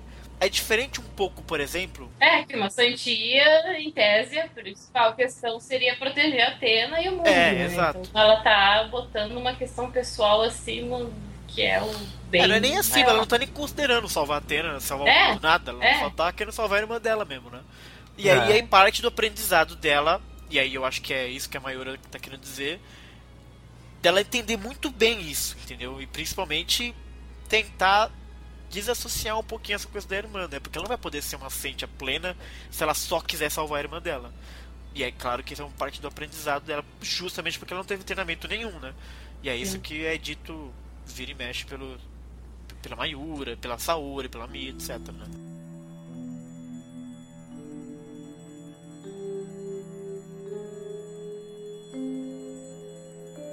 É assim que uma pessoa que jogou tudo fora e luta apenas por assuntos pessoais parece. O seu desejo foi corrompido pelo veneno e se tornou em ganância. Nossa, meu tá diferente. Tá cada um lendo uma coisa. É, Malditas bem isso que o. Bruno fala. É. Agora, essa colocação na minha cabeça é o que eu tava pensando. É, isso aí é- faz mais sentido do que a minha versão, por exemplo. De inveja, porque inveja não faz sentido nenhum. Agora, ganância, aí eu acho que fica mais interessante da parada. É. Porque você tem a Pois é, gana mas só é- de ter mas- aquilo, é, entendeu? mas, aí, mas aí, de novo, o problema que eu tenho é que, primeiro, a gente não teve qualquer chance de ver como que ela foi gananciosa. Aham. Então, a gente. É. A gente só veria numa. Tipo, teria que demorar muito pra isso virar uma ganância. E aí, imagina o tempo É. que dem- demoraria pra isso acontecer, sabe, não? Pra ela aprender. A gente ia ter, tipo, Pois é, mas 15 então, volumes. Pois é, mas se, é- se é para se é então pra usar o, o esse argumento do desejo, pô, já, já que não dá pra você explorar, não usa, né, pô? Eu não sei porque eu entendi o que ela quis passar. Talvez não seja, não tenha sido bem desenvolvido, mas eu entendi a ideia e, e constrói a personagem. Talvez não construa tanto quanto se tivesse 15 volumes dela construindo ganância. Mas eu entendi o- o- a trajetória do treinamento dela, entendeu? E eu acho que isso é mais importante nesse sentido, nessa, nesse, nesse, nesse ponto da história, assim. Eu também gostaria que. Eu não tô nem fosse mais. encontrando. a- Pois é, eu acho que eu encontrei a página aqui, mas eu não tô encontrando a- arrancou a essa página, questão de. de não, eu não tô encontrando a referência de ganância. Mas você, você achou a página que tá escrito aí? Fala pra É, gente. Sim, pelo que eu tô entendendo aqui, ela fala que o desejo. O desejo foi. É, é, é, eu falo de um desejo distorcido, não de ganância. É. É, Eu ah, o que eu vendo- achei, eu achei no, no espanhol e tal, mesmo que no português, mas tá com inveja. Hum, a inveja não tem nada a ver. Pois é, não parece ser inveja, não. Que parece sim- simplesmente um desejo distorcido, não. Pois é, mas, Não é mas, nem mas me- mesmo, mesmo é no caso. Mesmo no caso do desejo distorcido, a gente não viu como. Continua forçado. Mas eu acho Não, que mas é ele continua forçado, isso, mas ela- tem um motivo, ela- né? Eu acho. É justamente isso, assim. O, é, a questão, pelo que eu entendi, ela, ela tem um desejo, né? E ela tá movida por esse desejo maior que é recuperar a irmã dela, né? Que ela acha que é uma coisa positiva, mas ela tá focada só nisso, entendeu? Aham. Então, assim, É. isso tá. Isso tá se distorcendo. Esse desejo dela é um desejo distorcido, né? Pelo que eu tô entendendo aqui, até o texto parece que leva para essa interpretação também. aham. Então, Eu concordo com você, Bruno, que a gente não viu isso se distorcer de maneira alguma ainda. Uhum. Mas a questão de ser forçado, Mas e é forçado coloca- mesmo, é porque tem um motivo de ter um- uma forçação. Houve uma interferência de Ares e ela vai forçar mesmo, entendeu? Então, é forçado, mas tem um motivo pra ser forçado. É diferente, por exemplo, de não ter acontecido nada e de repente ela vira uma louca, sabe? O que acontece também aqui é que ela foi envenenada, né? Também esse, esse, esse a semente maligna que caiu sobre ela, ele distorceu o desejo dela, né? Exato. Assim. Então também tem isso, assim, foi exagerar, exagerar aquilo que ela já tinha dentro dela, E né? também talvez mostrar o futuro. Ó, isso aqui que você tá fazendo agora pode virar uma obsessão que de repente no futuro, se você não aprender, é isso que você vai fazer, é isso que você vai, vai ferir os outros em nome da sua irmã, etc. Então, eu concordo com você, Bruno, mas eu entendo também a solução do texto, entendeu? E é, eu acho muito interessante a solução do texto também. É, porque começa o próximo capítulo, né? Com um sonho de Atena. Atena tá dormindo numa cama queen size, gigantesca. Fofinha, macia. Fofinha, Não é a macia. pedra de santuário. Com decoração, com decoração do Pégaso, né? É, cheia dos Paranauê. Ela tem um sonho muito, muito bacana, inclusive. Ela sonha quando ela é criança de alguém entregando o báculo para ela. E ele diz que é um santo que jura lealdade para ela e vai levar ela pro santuário algum dia. Quem que é esse cara aqui? É Hum. tipo qualquer um? É, Eu isso me lembrou muito Lost Canvas, na verdade. É, é, eu acho que isso, eu acho que isso é o sonho de como deveria ter sido a vida dela, se ela Ah, tivesse pode crer. Sim, acho sim, que ela sim. sonha o como deveria ter sido. Ou então, de repente, é uma, é uma reminiscência de, de vidas passadas dela. De algum momento foi Pode daquele ser, jeito, sei pode lá. ser, Pode ser, pode ser. Repararam que, o, repararam que o santo que tá entregando o báculo pra ela, ele tem uma faixa na cabeça? Pois é, mas Lembra o cabelo é, Aiolos, é. né? mas é É, muito longo o cabelo pra ser o Aioro, vocês não acharam? Não? Mas por isso que eu digo, é uma lembrança dela, assim, um sonho que ela tem, de repente, nem ela, né? Pode, pode, pode ser uma referência, pode ser uma referência ao Aioros, É. pode ser uma referência É. a. Sei lá, pode ser até ser uma referência ao Sísifo também, porque a Timaki ela tá fazendo referência a tudo. É. Tudo. E aí a gente tem essa imagem muito legal dela criancinha na frente dos, dos Cavaleiros de Ouro. A gente vê os nove Cavaleiros de Ouro ali na frente, né? E tem vários Cavaleiros de Prata vindo pra trás, que a gente re- reconhece vários deles assim e tal. Que é uma imagem muito bacana, né? E aí é um grande sonho dela tal. E, me- ela- e me- e mesmo depois no fim, Chá, quando mostram, quando mostram vários corpos de cavaleiros de É, mortos no chão, pô, dá pra ver um pedaço Sim. ali pra essa armadura de ceia ali. é, eu, eu, De ali na frente parece que eu sei mesmo, né? Sempre Mas- no chão, né? Sempre no chão. Mas a Ares, nesse sonho, diz algo muito bacana do, pra ela, né? Que é, é. Ela é uma deusa sangrenta tal, etc. né? Aham. E, e é curioso como ela tem sempre o sangue, né? De quem tá ao redor dela, assim, né? O seu corpo tá sempre impregnado com o aroma de sangue de quem protege ela. E isso é uma grande verdade, né? Todo mundo meio que morre em nome de Atena e, é, e ela fica meio chocada ali no finalzinho. Uhum. Que é um, um, um prenúncio do que ainda vai pra, vi- né? Vai acontecer com ela ainda, né? Porque ela é muito. Não aconteceu nada até agora. E é basicamente o que vai acontecer são montanhas de corpos ao- aos pés dela, né? Aí ela Agora, uma coisa que eu acho legal, Diga, eu- diga. uma coisa que eu acho bacana em Cynthia Show, que eu vejo. Lembrei disso vendo o capítulo mais recente, né? Aham. Que a gente tá, tá gravando esse podcast no, no finalzinho quase do, do mês de de Maio. maio, né? É. Já teve um capítulo agora e tal. Ih, E e volta e meia ela coloca uma imagem da, da Saori vestida com as vestes de Atena que, que a gente vê na estátua, né? E tudo mais. Eu acho tão Mitológica, legal. é, Ela usa essas imagens mitológicas, referências mitológicas É. Ixi, Mac, me desenha, Shimak. pra vestir A- a- a Saori. Acho bem legal. A- Agora, Xara, você, percebeu um detalhe na cama da Saori? Na cama da Saori? É, Pegasus ali na É, é, da Saori? para Pegas, né? O, Alan falou. A cabeça da cama dela. né?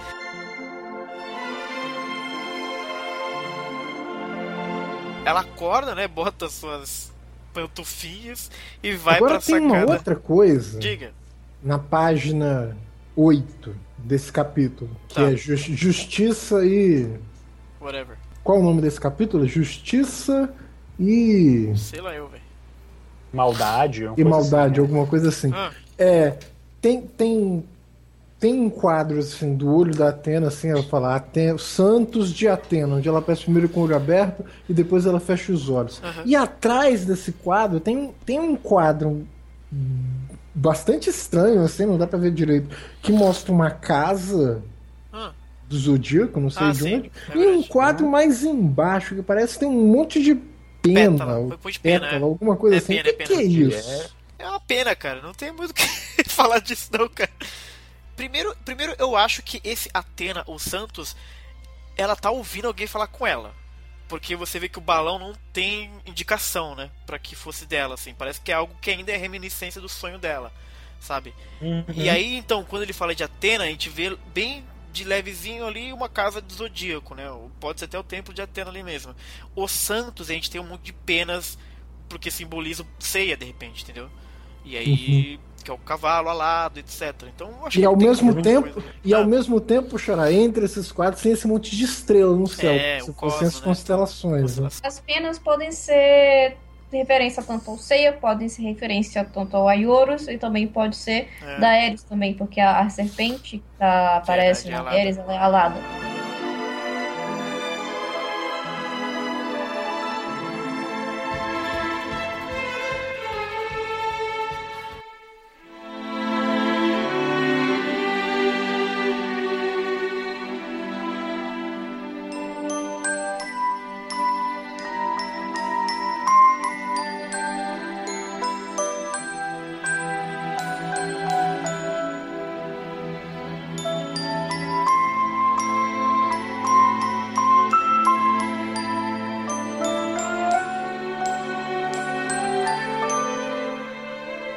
E aí a gente volta pra Shoko, né? A Shoko tá sendo atacada lá pela Mayura, que tá flutuando com a sua cadeira de rodas muito louca, né? Tá todo mundo meio chocado assim tal. E a, e a, e a Shoko tá falando, porra, eu não quero ser devorado, não, não quero ser essa coisa louca aqui e tal.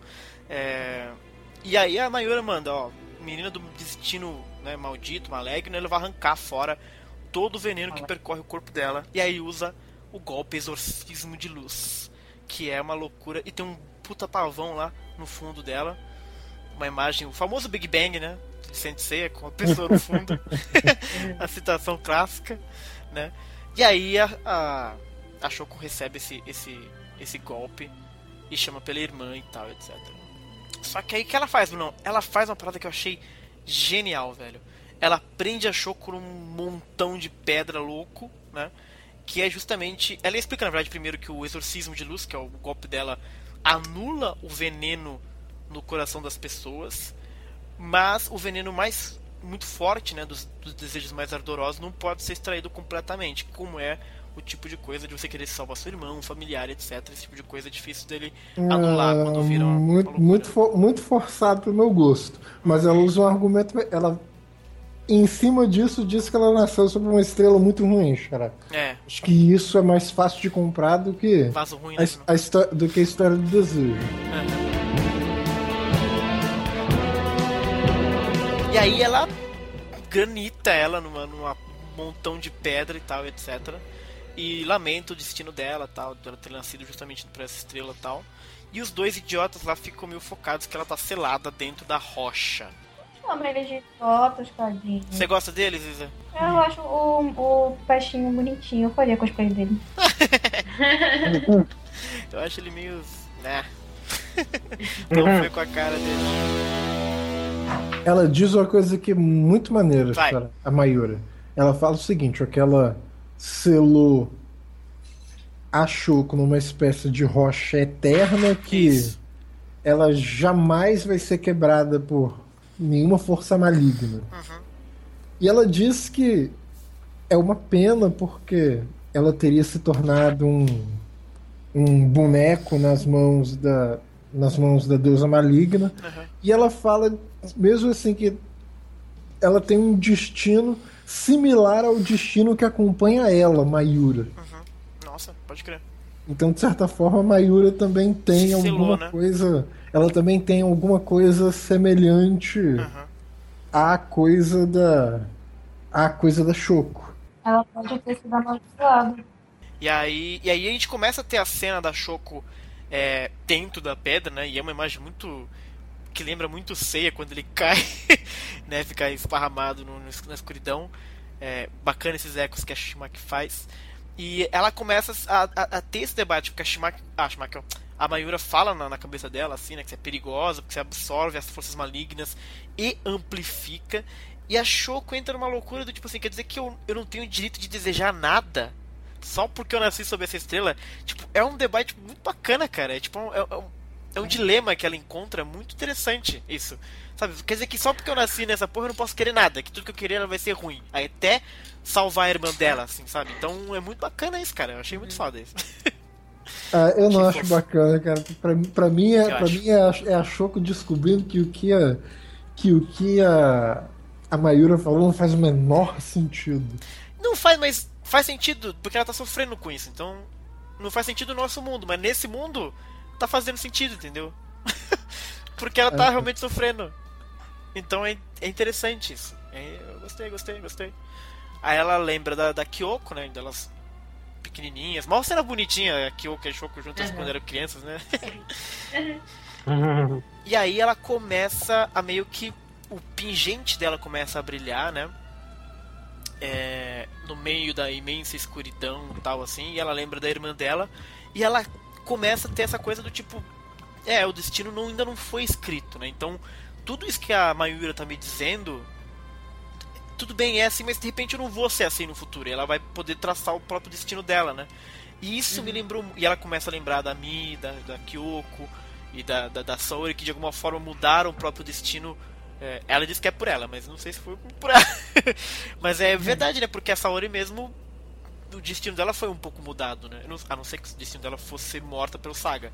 Mas certamente não era ser líder da Fundação Grade, por exemplo. Né? Então é curioso esse debate, né? E aí a gente começa a ver a luz meio que surgir na escuridão ali da da Shoko e ela finalmente descobre que ela precisa proteger e aparece a figura do Equirus atrás dela. Essa coisa da luz, ela se libertando, as, as penas ali de novo acontecendo, né? É, ela meio que se liberta porque ela percebe que ela tem pessoas queridas e, com, e destrói a pedra por dentro, né? E isso eu achei tão foda, Bruno. Vou te explicar o porquê que eu achei foda. Porque ecoa, faz eco com a explicação da Mi do Cosmo, da coisa da pedrinha e tal, etc. E ela hum. explode a sua pedra de dentro para fora, uhum, sabe? Uhum. E é muito é bacana isso, porque é um eco que ele faz a gente geralmente vê essa cena das pessoas pegando de fora para dentro, destruindo a pedra, né? Mas a, achou que ela tem essa coisa do desejo, que é ruim e tal, que ela precisa explodir de dentro dela mesmo para fora, sabe? Para tirar isso e tal. E ficou muito simbolizado essa, essa ela tá dentro de uma pedra que explode, ela tá dentro e tal, etc. Eu achei isso do caralho, cara, esse, esse eco, assim, essa escolha. Que parece ser muito óbvio, assim, da Schumacher fazer. E muito bonito, porque tem tudo a ver com o universo de Sensei, só que feito de uma forma diferente, né? Achei foda, cara. Do caralho.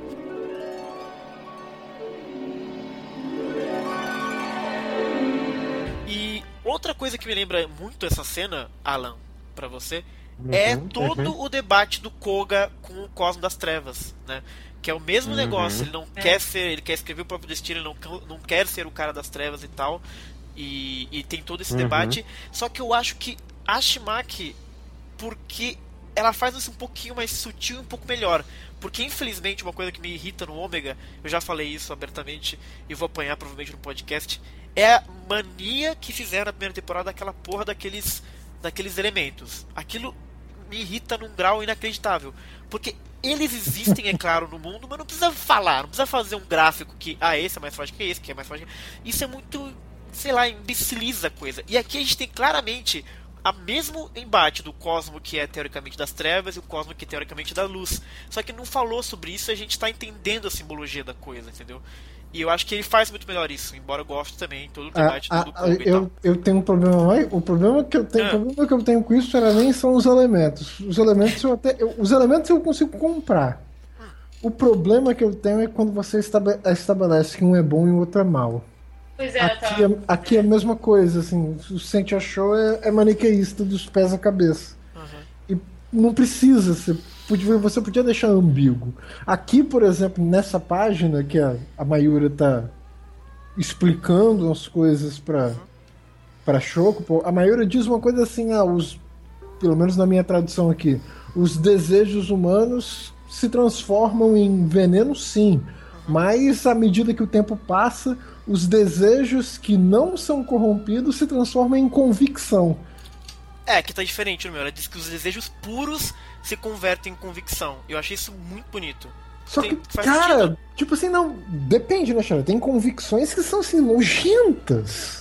É. Convicção, convicção é um tipo de opinião que você mantém e que você não revisa de jeito nenhum. Isso é horrível Sim, em vários isso, aspectos. Ela tá deixando aqui que isso não é, é, nem bom nem ruim. Ela diz que isso é uma fonte de poder limitada. Ela diz para ela, uma convicção é uma fonte mas, de poder limitada. Tá, mas aí e tá pode ser um poder ruim e pode ser um poder bom.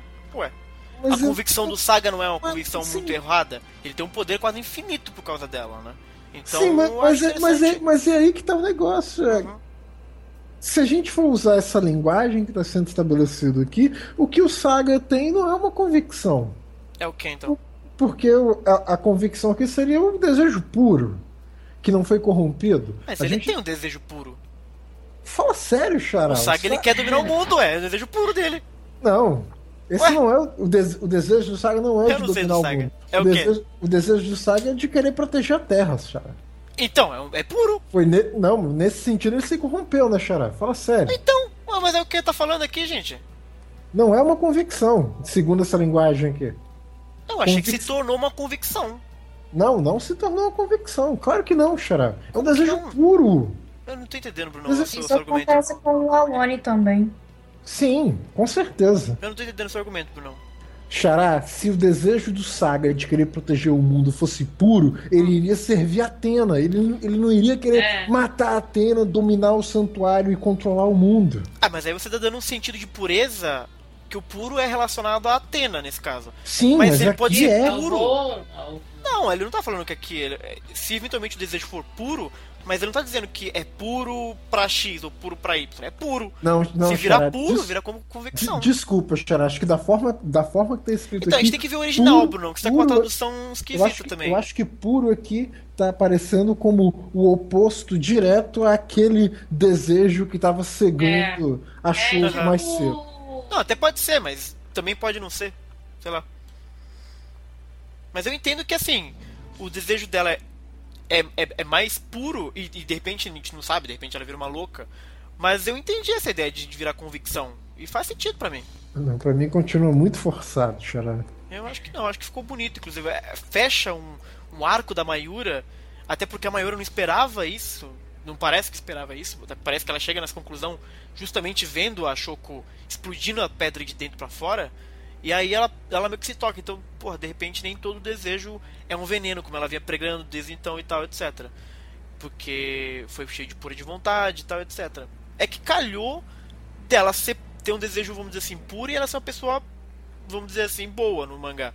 Mas, se, como você trouxe o Saga, por exemplo, se você dizer que ele não tem uma convicção muito forte, porra, ele traiu todo mundo, ma- tentou matar a Atena. Isso, isso não é só um desejo, o cara tá convicto que ele tá certo, cara. Ele tá louco. Pois é, mas, Mas o que eu é, tô isso querendo. da pessoa ser da pessoa ser boa ou influenciar no desejo dela ou nela ser ou dela ter, também ser má e influenciar meio que não, não faz muito sentido porque mesmo as pessoas mais puras podem ser corrompidas com mais facilidade até. Uhum. Verdade. Mas aí não é questão de pessoa pura, né? Seria o caso. Porque a, a Shoko não é pura, por exemplo. Muito pelo É, contrário, porque ela é egoísta. O até. perigo, o risco, o risco é o desejo dela é, ser corrompido e isso afetar tudo e acontecer um desastre pior. O dela Pra ela, né? Pra começar. Depois pros É, outros. começando, começando com ela, mas que vai afetar todo mundo. Por isso que ela é vista como algo perigoso. Não, sim, isso sim. Mas pra mim, pessoalmente, faria muito mais sentido se eles jogassem na lata, assim, ó. Você é perigosa porque você é hospedeira da Ares. Faria muito mais sentido se eles jogassem É. assim na lata. Eles não precisavam fazer essa coisa toda sobre o desejo, não sei o que, não sei o que, não sei o que. Que A não isso, ser que eles queiram esconder isso dela. que, que isso vale pra tudo e qualquer cavaleiro, gente. Se- Não, mas pra se ela é- você se vale ela- mais, Brunão. Acho que não, Xara. Se, se Qual ela outro é cavaleiro tem algo tão pessoal assim quanto ela? Cara, acho que todos os Quem? cavaleiros. Fala um, fala um, fala um. Pô, o Seiya. O Seiya, O Sei é abso- verdade, o Sei é no Seiya começo. É, o Seiya é absolutamente fanático pela, pela Saori, mano. Não, Como mas que- aí- aí- Isso não é um desejo maluco. Não, mas esse não é o desejo dele. O desejo maluco dele, que dá pra relacionar com a, com a Shoko, é o de salvar a irmã dele. É o mesmo desejo que ela tem. Esse que é o problema do. Vou dizer assim, um problema do Seiya. Seria o, o, o egoísmo dele, assim. Que é justamente uma coisa legal que tinha do Seiya e depois meio que dá uma desaparecida. Mas ele ser obcecado pela Saori, tudo bem, é ruim, mas do ponto de vista da confraria, que ótimo que ele tá obcecado pela Atena, ele vai salvar a Atena sempre, então tá ótimo. Porque a Mayura, a Mayura coloca isso muito do ponto de vista do que é certo ser enquanto santo. E o santo tem que proteger a justiça e a Atena, né? Ah, não, Então, ah, não nesse eu sentido, se que, o cara é obcecado pela justiça e pela Atena, tá ótimo. O problema é ele ser Eu- obcecado pela irmã. Eu acho que nessa, então, a gente vai ficar na guerra de mil dias e mil noites. Porque, assim. Não, eu tô usando as eu- regras eu do mangá. vejo- é, não, sim, mas se, se for pra usar as regras do mangá, eu não vejo como que um cara que dedica a própria vida dele a uma atividade que é absolutamente brutal, que ser um santo deve ser brutal, Aham. como que ele não pode estar interessado, desejando isso com cada fibra do corpo? Ele Se, deseja. se for se for para Choco ser perigosa por causa de um desejo, acho que todo e qualquer eu santo é tá- absolutamente Sim, perigoso. Aí você generalizou a coisa. Eu vejo a coisa mais pragmática. Ela tá falando desse desejo das pessoas, interesse pessoal, etc. Porque é contra o, o livro de regras da confraria. É só assim que eu vejo, entendeu? É claro que todo mundo tem desejo. O Yoga não vive mergulhando A pra ver a mãe dele. É. É, é Mas daí bizarro. o Camus ajudou ele, né? Ele Então, mas ele, ele, ele, evoluiu. esse não é o, o, o principal dele, assim. No começo era, aí depois ele aprende que é falar com a, com a Saori e tal, etc. Justiça e Atene, etc. Mas, entendeu? Então tem isso. E ele teve um treinamento, ele continuou querendo a mãe porque ele é louco. Mas a Shoko não, ela não teve treinamento. E é, e é natural que ela só queira, só se interesse pela parte da irmã pessoal dela, né? Porque ela não, não sabe que, o, que o, o, santo e a Sentia tem que proteger a justiça e a Atena. E eu acho que esse que é o, o, o ensinamento da Mayura, entendeu? É claro que ela extrapola porque a Shoko é, enfim, toda essa loucura e tal. Mas eu achei que coube muito bem, eu acho muito bacana, inclusive. Claro que se você sei, generalizar, você, eu concordo com você, se generalizar o bicho pega. Mas acho que não é a questão de generalizar, acho que é a regrinha do santuário, que a gente sempre debate aqui. Pois é, mas regra costuma ser generalizada, cara. Se não fosse generalizado, não seria regra. Entendi agora essa, essa ideia. Ah, é que a regra do santuário só vale pro santuário. Tanto que o, é, é dito que o Camus fala uma coisa maravilhosa. Ele não, ele não julga as pessoas que choram e etc e tal. Mas ele, como é santo, ele não pode fazer isso. Então é mais ou menos isso. A regra, essa coisa de interesse pessoal, é mais, eu vejo mais como tipo uma regrinha que a Atena ou alguém colocou lá para que eles fiquem focados no que importa, que é a justiça e a própria Atena, do que algo que eles queiram que todo mundo no universo seja assim, entendeu? Que a Mayura pense nisso, por exemplo. Acho que é mais por aí. Até porque esse é um conceito que já vem sempre em Sensei, então não é tão estranho. Pelo menos pra mim não foi. Pelo que eu entendi, era, era simplesmente que o desejo pode ser corrompido uhum. e virar o veneno. Né? O desejo das pessoas, quando corrompido, vira um veneno, né?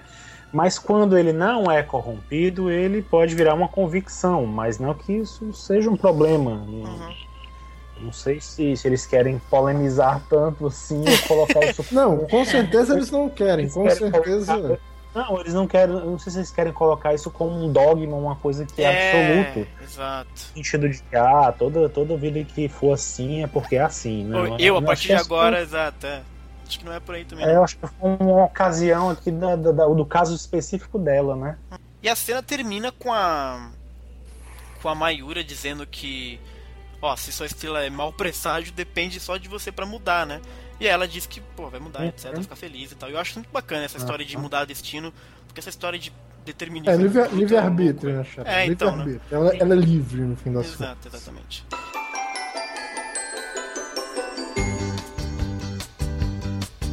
Mansão Kido, nós estamos ali, o povo comendo um ovinho, comendo um pãozinho né? Aquela café da manhã reforçado. A Saori tá meio pálida. então, ela tá meio, né, cansada com os Guerra Galáctica vai rolar, etc. Pô, Shishimaki só faz personagem com franja. Mostrar a testa que é bom nada. Caraca, que específico, bro. uhum. E aí, a minha é toda positiva, né? Não, não te preocupa, a gente vai acreditar nessa vitória e tal. E aí, vem de novo esse diabo dessa criança, encheu a porra do meu saco fala cursinho, tá tudo errado essa menina. Olha, não gosto dela não, Bruno. Vocês já, já leram Godchild? Quer dizer, Conde Caim, que é da. Já. Que é da já. Uhum. Tem uma personagem que, quando eu tava lendo o Sentia Show, eu achei a Emily muito parecida com uhum. ela. Eu lembro. Que é a, a menininha das aranhas, que acho que o nome dela é Marcela. Ela me lembrou muito ela, ainda mais por causa do estilo Lolita que ela usa. Pois é, eu não gosto do visual. Era criança que.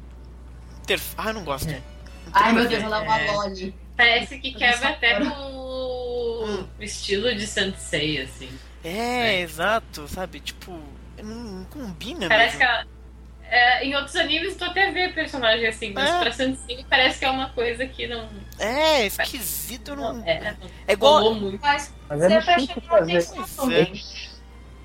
É, pra, pra destacar, pra ser uma coisa diferente mesmo. É, vou fazer diferente. Até, geralmente é tudo tão parecido em certo é. ponto, né? É sempre bebe das mesmas fontes e a gente uhum. acaba vendo sempre os mesmos né, estilos, muitas vezes, né? O próprio Kurumada recicla muito o próprio estilo. Ah, não, o Kurumada só faz a mesma coisa, exato. Mas eu, já, eu, em geral, não gosto de personagem assim, que é uma criança que meio que age como adulto, mas também não age, sabe, que interfere nos assuntos do adulto, mas que ainda tem a coisa isso. da criancinha. Acho bizarro isso, cara. eu não tenho eu acho interessante, eu já, é? acho, eu já acho interessante a personagem É, eu acho que já é legal. pessoal mesmo. não tem muito o que fazer. é, acontece. E aí, porra, essa parte é simplesmente genial, sério. Isso aqui é, é absolutamente maravilhoso. Ela é essa, a Emone tá lá observando no maior stalk da história a Saori e diz que vai fazer uma travessura e tal. É, que a sementinha vai germinar e tal. E a gente vê o Jabu fazendo jogging ali, correndo. Né? E aí ele vê um cara chegando na, na, na, na fundação e ele reconhece como sendo um tal de Toki, que também é um cara que Ah. voltou do treinamento. Caraca, isso é muito genial, velho.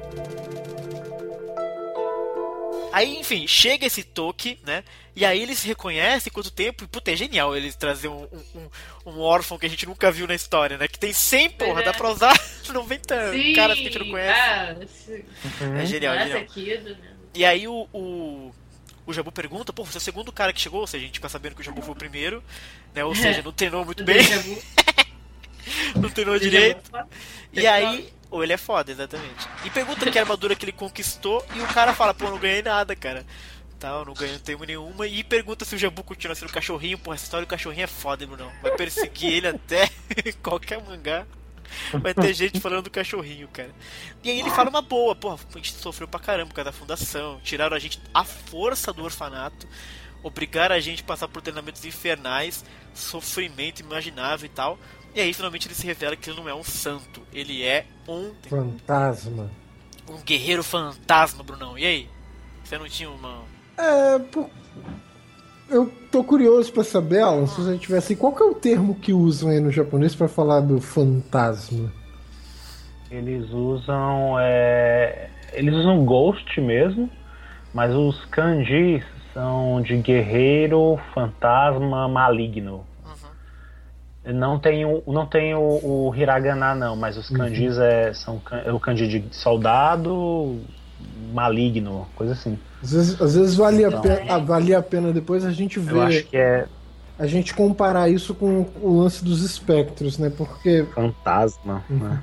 em termos de mitologia, só- em termos de mitologia grega não tem muita diferença entre um espectro e um fantasma. Uhum. Sim. É, o que eu entendi é que o espectro, ele realmente é um cara vivo. É. E o fantasma aqui, ele é- não é um cara vivo, na verdade. Foi o que eu entendi mais ou menos. Não, o, não, o espectro É, O espectro não é exatamente vivo, né, Xará? Ele tá com uma licença do Hades pra agir como os vivos agem, né? Eu nunca entendi, na verdade, os espectros. É porque o espectro, ele É. ele, ele é, ele é meio que eterno, não é Eu isso? tava, eu, é, eu tava só pensando assim, qual seria então a diferença entre um fantasma e o espectro? Assim, é coisa pra gente investigar depois, não Tá bom. necessariamente. eu acho Pelo que eu tinha entendido em relação aos espectros, é, as almas deles é que são eternas, mas não exatamente o corpo dos que aparecem. Então, quando eles despertam, a alma ela vai para aquele corpo e ele automaticamente desperta como espectro e aí vem a, a súplice dando uma de parasita e eles automaticamente voltam a ser o que eram. Eles têm as Isso. lembranças de tudo que tinha acontecido nas últimas guerras. Ah, boa. Então, não Aham. necessariamente eles estão mortos, eles estão vivos, Uhum. mas eles podem transitar entre os dois mundos do mesmo jeito. E antes do rosário ser feito, eles podiam morrer e voltar à vida. Uhum. Já os, os da Ares, eles realmente tinham morrido. É, eu, acho, entendi que ele tinha um É, também. pois é. É, A É. diferença é como, se, é como se realmente assim, o espectro fosse uma coisa que por natureza já é já é não corpórea, né, por assim dizer. E o fantasma é o cara que uma vez teve corpo e morreu e tá vagando, entendeu? Então assim, ah, até o eu tava corrigindo aqui, o- o- os kanjis lá que tem de soldado, alma ou ou espírito, na verdade, né? Espírito ou fantasma, maligno, né? Os kanjis que usam lá pra designar os fantasmas, né?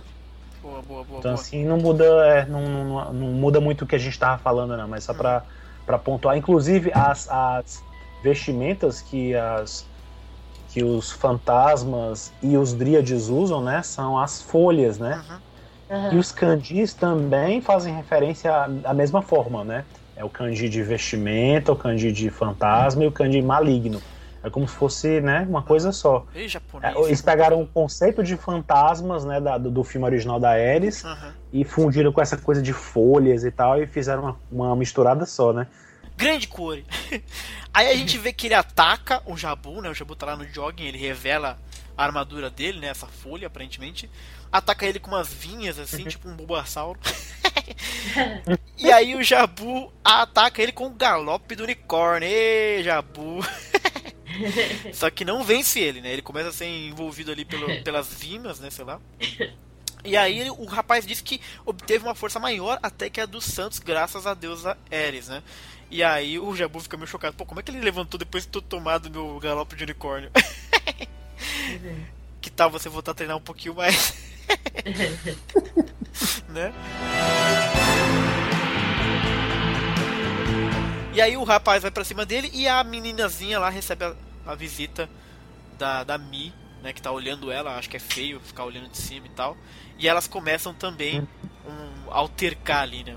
A Mi fala que ela não tem educação e tal, vai educar ela, e as duas começam também a lutar. A Mi revela sua armadura, bonitona, né? Mi de golfinho, gostei da constelação. Diferente, Eu bacana. prefiro, eu prefiro chamar, assim, porque na- já existia no anime o Ah. golfinho, né? Ah, é então eu, verdade. eu prefiro utilizar o termo delfim. Né? É. Eu Acho mais bonito, acho mais Delfim. imponente, combina mais com a Mi. Mas aquele golfinho não era cavaleiro. É, ela É, mas ainda existe um personagem que é golfinho de um jeito ou de outro, né? Então, pra- eu, particularmente, nas Uhum. minhas traduções, quando eu uso, eu não me refiro a ela como golfinho, eu me refiro como delfim. Aham. Boa, boa. E eu gostava do golfinho antigamente, então eu não tenho problemas com nada.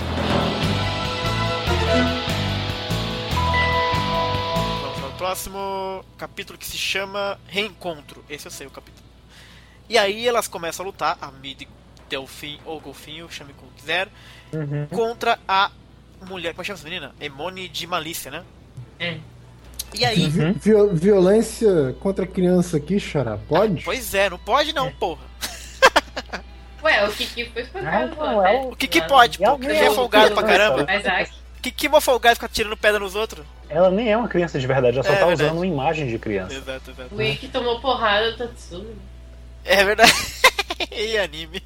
O... E aí a Mi usa o Angel Splash, ou Respingo do Anjo, ou alguma coisa nova que vai acontecer, que é um golpe, sei lá o que acontece aqui, ela dá uma voadora na mulher, na meninazinha, né, que cai, e a menina revela a sua armadura, né, a sua folha, que é toda muito de criancinha mesmo, né, tipo um vestidinho assim e tal, não sei o que lá, e as duas começam a lutar. Ela se, ela se, se apresenta como a tríade Emony de malícia, então realmente é como se fosse a folha de malícia. Que coisa.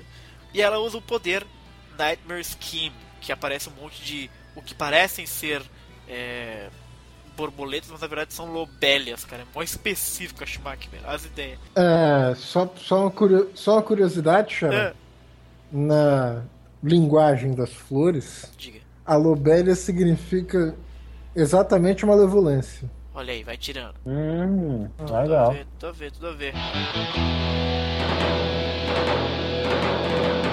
E aí ela comenta que ela pergunta como é que a Saori vai defender se toda noite ela tem pesadelo, ou seja, ela fica stalkeando a Saori toda a noite, né? Tá. tem pesadelo e tal, etc. Puta personagem chata, já não gostei dessa personagem. Tomara que morra logo. E ela fala com esse ursinho também. Olha o ursinho, fica até do mal, de repente. do- tipo, trans- É tipo gato Tenho guerreiro, medo, sabe? né? Gato guerreiro. Pô, mas Xará, ele, ele usa a gravatinha chique ali. Ah, não. A gravatinha do ursinho. Ajuda aí. ó. Tá, tomara que esse ursinho morra logo, velho. O Jabu vai comer ele com a boca, velho. O ursinho, o ursinho tem gravatinha até a capa, pô. O urso Ah, não, tô de boa. Tô de boa, velho. É, e aí ela começa a ser envolta por um círculo de espuma, velho. A loucura da Mima.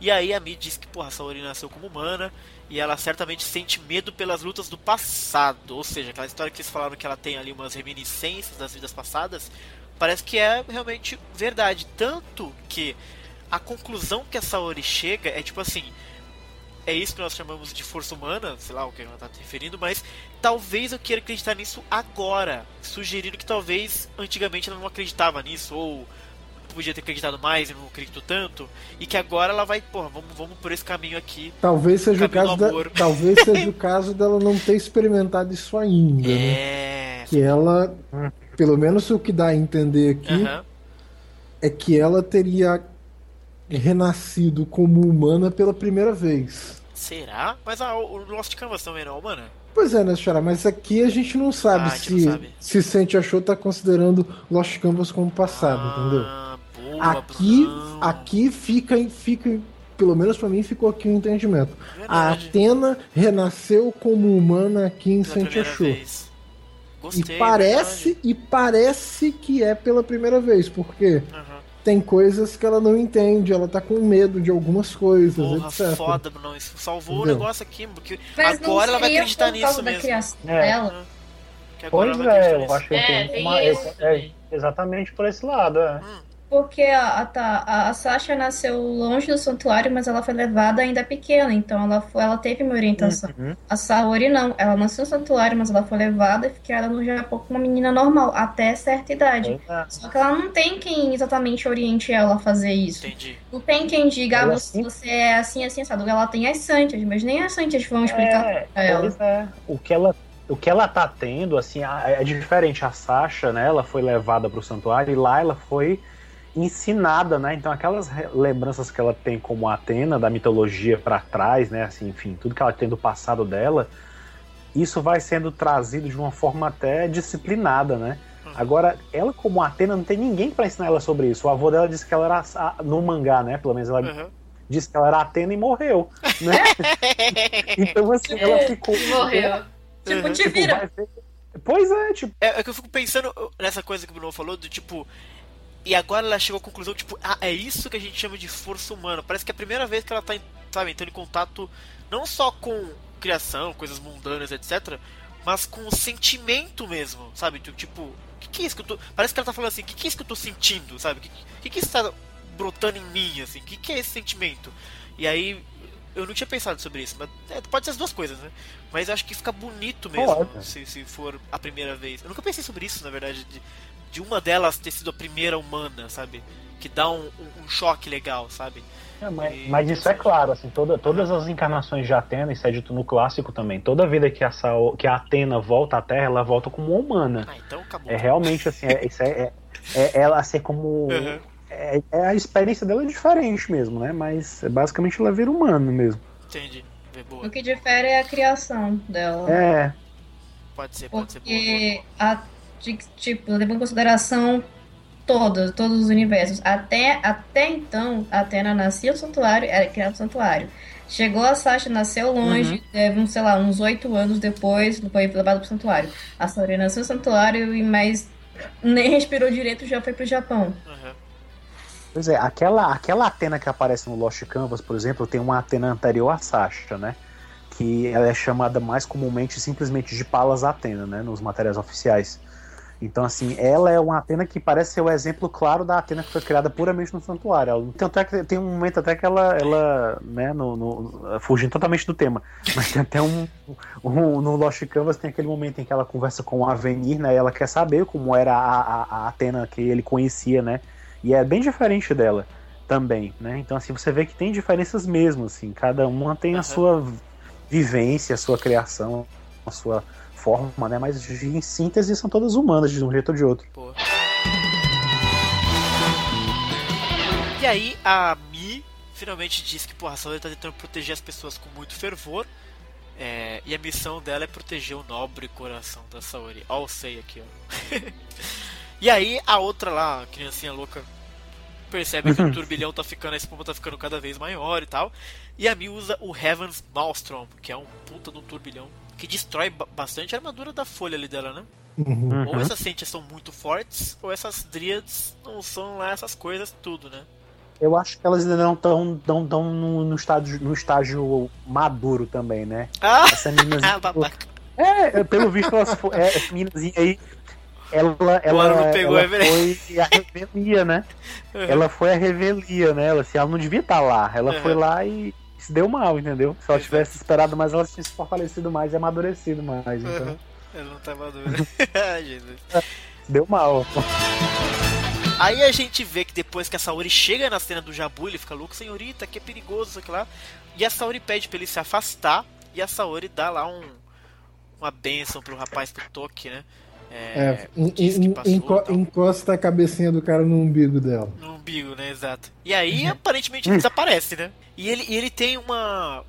é como se ele ficasse sóbrio novamente. Parece que ele tava sobre o feitiço e ele, porra, que eu tava fazendo até agora, sabe? E aí. Essa cena lembra a cena do Lost Canvas, que o, o Cébero, o, o, o, ai, o Sagito Aham. e o Auriga estavam sendo dominados pelo Cosmo do Hades. E aconteceu a mesma coisa com eles e a Sasha. É mesmo? E foi quase a É. mesma cena.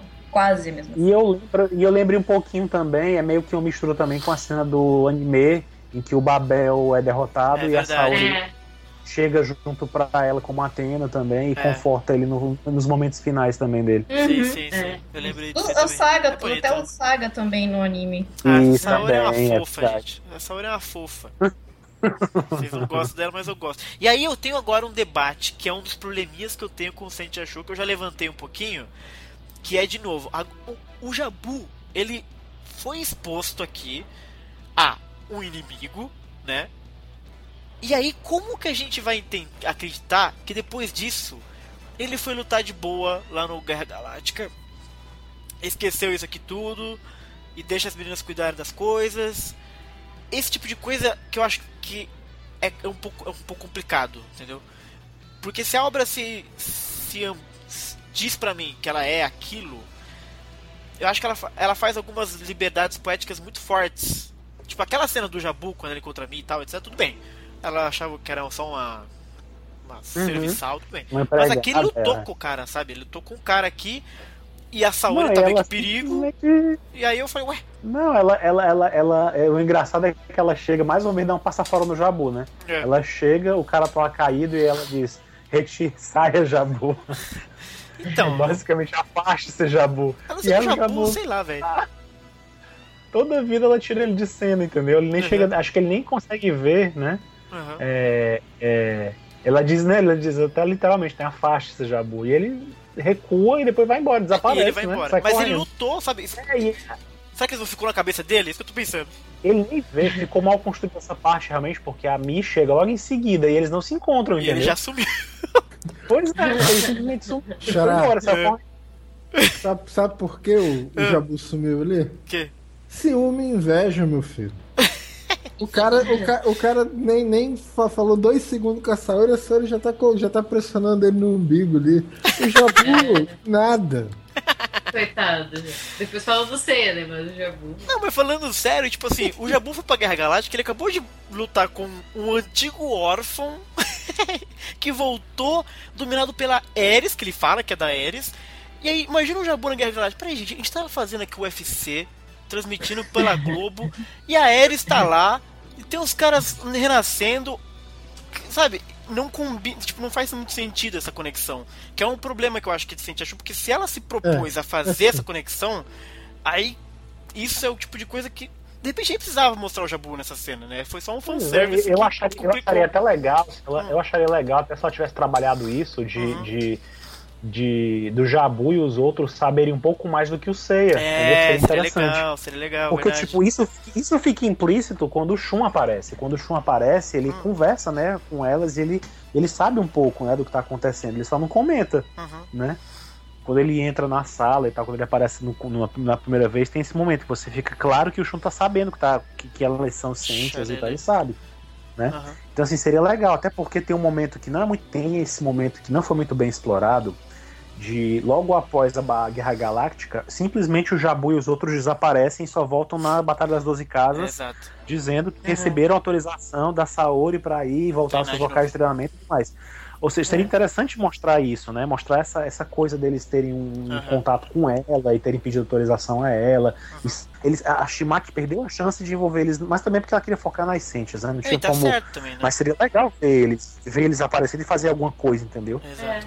O, o que eu acho que funcionaria muito bem, considerando principalmente o Jabu, que é um cachorrinho mesmo da Saori, seria a Saori falar, ó, não conta pra ninguém aqui o que aconteceu, fica quieto, Pois não vai lutar, Pois sabe? É Exatamente. E pronto, entendeu? E isso ele ficaria, e ele ficaria feliz, ele ficaria feliz, Ele tipo, eu sei ficaria de um feliz. segredo que Ah, sabe, ele ficaria feio de uma coisa que eles não sabem. ficaria. Ele ficaria Ela confia em mim, ai, É. meu Deus. iludido, né? Ai, perdeu a chance de fazer uma coisa legal. Pois é, exatamente. Mas enfim, ele sai de cena e aí a Saori é, o cara desaparece e brota um monte de flores onde ele tá e tal. E ele diz que ele queria voltar como santo pro Japão e tal. E é uma cena até interessante, porque começa a aparecer um monte de flores que é galanto, que aparentemente quer dizer esperança também. E toda essa simbologia de flores de Sentia Show eu acho muito bacana e muito natural Uhum. também, porque é, não sei na verdade se tem a ver, Bruno, se a Ares tem a ver com flor, etc, esse tipo de coisa. Mas me convenceu aqui pelo menos que tem a ver. Não tem. Não tem. Os a- As Ok. dríades têm, As né? o mito têm, de. é. Pois é, agora não sei. Eu Aham. acho que tem a ver com essa história de maçã, né? E tal. Eles associaram isso É, com planta. ficou aí bem, foi ficou bem, coisa eu acho. outra, né? Eu acho que combinou pra mim pelo menos, né? Com, com a maçã até tem, Xará. Porque a coisa da maçã da discórdia que ela, Uhum. que a Ares deixa na É, festa que começa toda a guerra de Troia, até tem. Exato. Pois Mas- é, né? Assim, porque ela usou uma planta e tal. aí Vai ver, associar isso, sabe? Vai ver a Ares tem a ver com planta também. E aí juntaram isso. Exato, junto tudo. Também pelo fato de que eles sempre falam em semente. Então, Uhum, Semente uhum. do mal, né? Pode crer. Boa. Boa, estamos salvando. Shimaki Mas é genial. também, mas por outro Ah. lado, assim, a, desenha, a fi- mitologicamente falando, a figura das Dríades ela é mais associada a Ártemis do que a do que a Ares. Então, Uhum. nesse, nesse, sentido, assim, tá aparecendo o templo da Ártemis agora, Olha aí. mais pra frente em. Olha Talvez com isso a gente descubra alguma coisa. Porra, que é, foda. roubou os guerreiros da Artemis. Porra, que foda. Isso seria foda. Ah, mano, a Shimaki tá de Ah, peraí, deixa eu me. é, é, deixa eu me corrigir Me que realmente Schumacher. o Jabu, ele vê, né, lá na frente, ele vê a Mi e vê a Ares também. Então, o Então. Jabu sabe, né? Exato. É, tem, não tinha esquecido desse detalhe. É uma É, realmente tem isso mesmo. velho. Né, Então, Lá na frente ele, ele não foi embora, ele tá lá, ele só É. não mostra, não é mostrado na cena. Mas lá na frente, quando aparece a, a, a, A Kyoko, né? aham. Ele tá lá e ele Pois tá do é. lado da Mi. Então ele sabe de tudo. Então, é assim, isso. realmente só, só, não fez, só não fizeram essa cena dele conversando com a Saori, mas ele acaba sabendo de tudo, né? É. E aí, aí a, a Saori dá uma explicada um pouco por que aquilo aconteceu com o Tolkien, né? E ela rememora também que há seis anos, em preparação à luta que vai travar um dia, o Vô mandou 100 meninos a lugares diferentes para treinamento de cavaleiro, né? E, e em meio a esse destino maldito, muitos perderam a vida.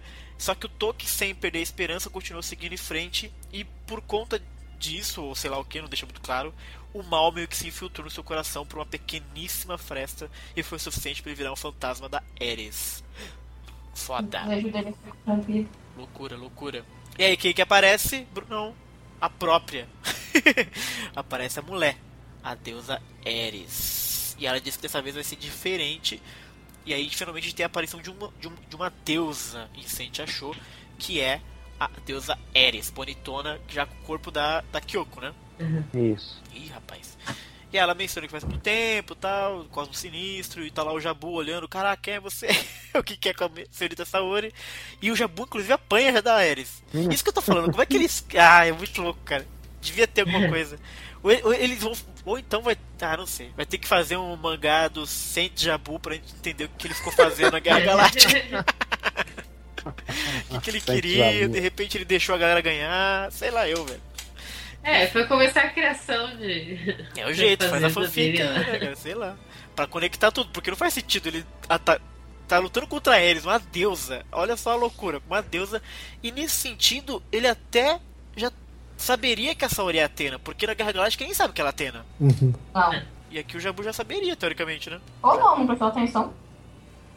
E, ó, Ou é, É, só apagaram a mente dele. não caiu a ficha. Ele é tapado, ele não vai prestar atenção. Ai, meu Deus já- do céu. O Jabu tá mal na fita, hein? O, o fandom ama o Jabu, mas aparentemente. e aí a Ares manda um negócio. Pô, os humanos não passam de joguetes na mão dos deuses, não custa nada brincar um pouquinho com eles, né, Bruno? Olha que bonito. Essa motivação.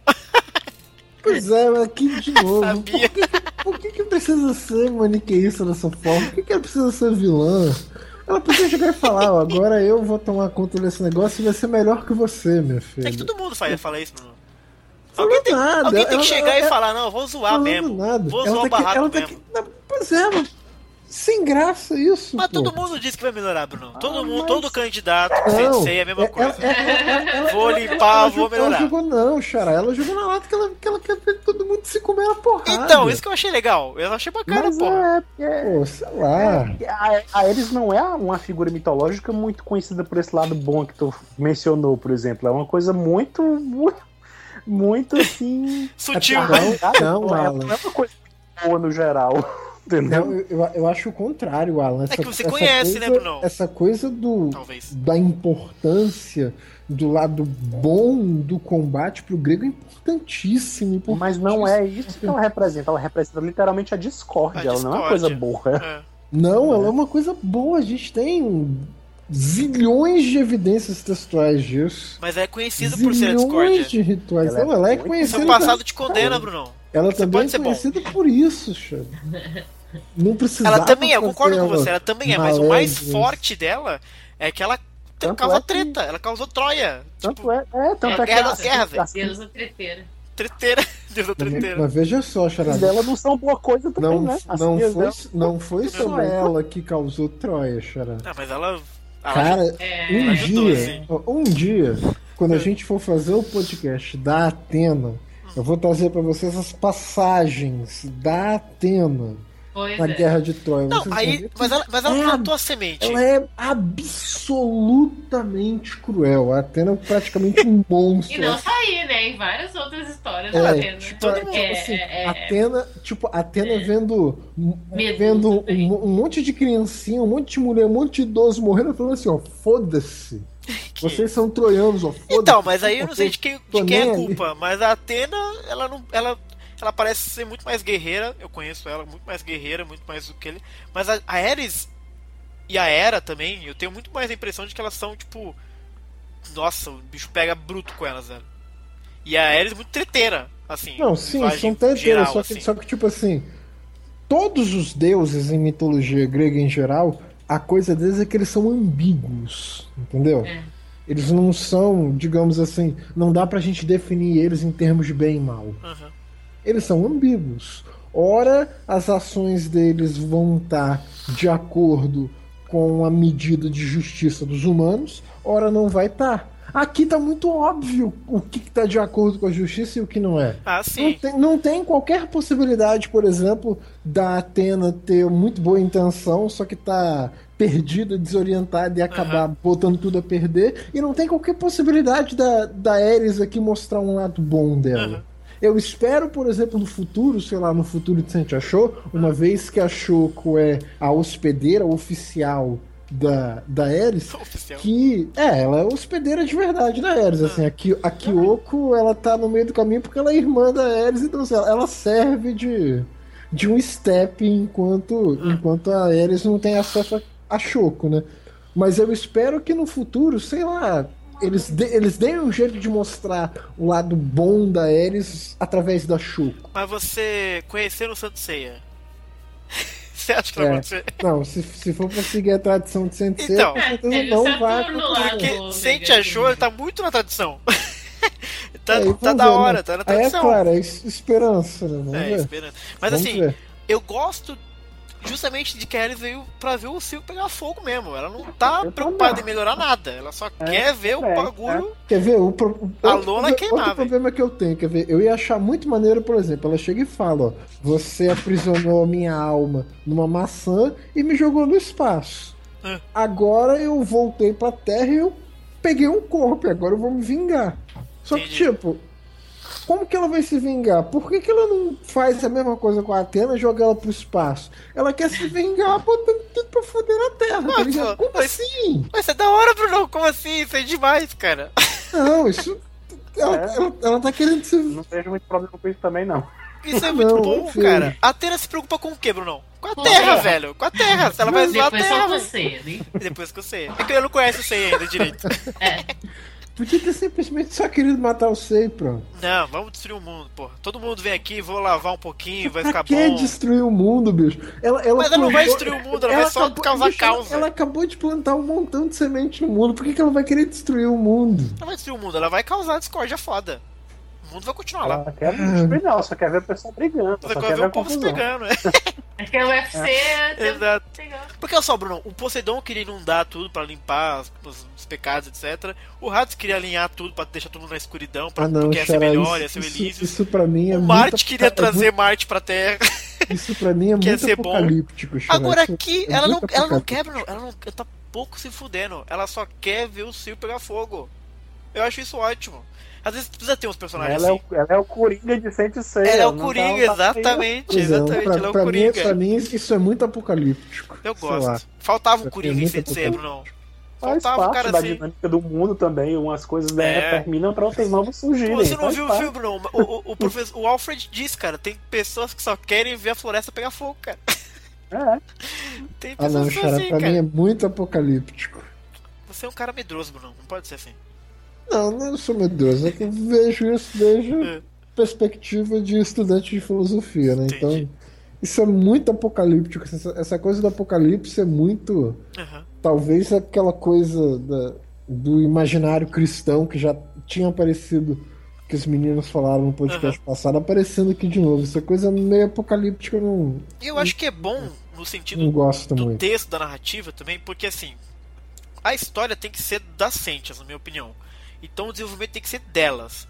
Então você tem um personagem cheio de motivação, com daddy issues, com ai, não sei o que lá, emo, core pra caralho, você começa a, a, a balança começa a pesar pro outro lado, quando eu acho que ela tem que pesar pro lado das Sentias, eu quero ver as Sentias.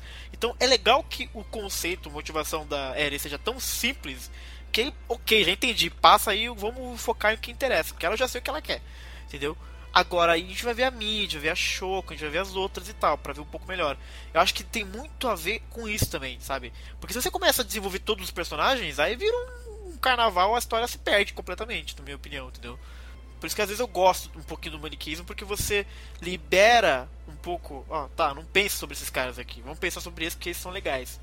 São legais a gente desenvolver. É o foco da minha história estar aqui, né?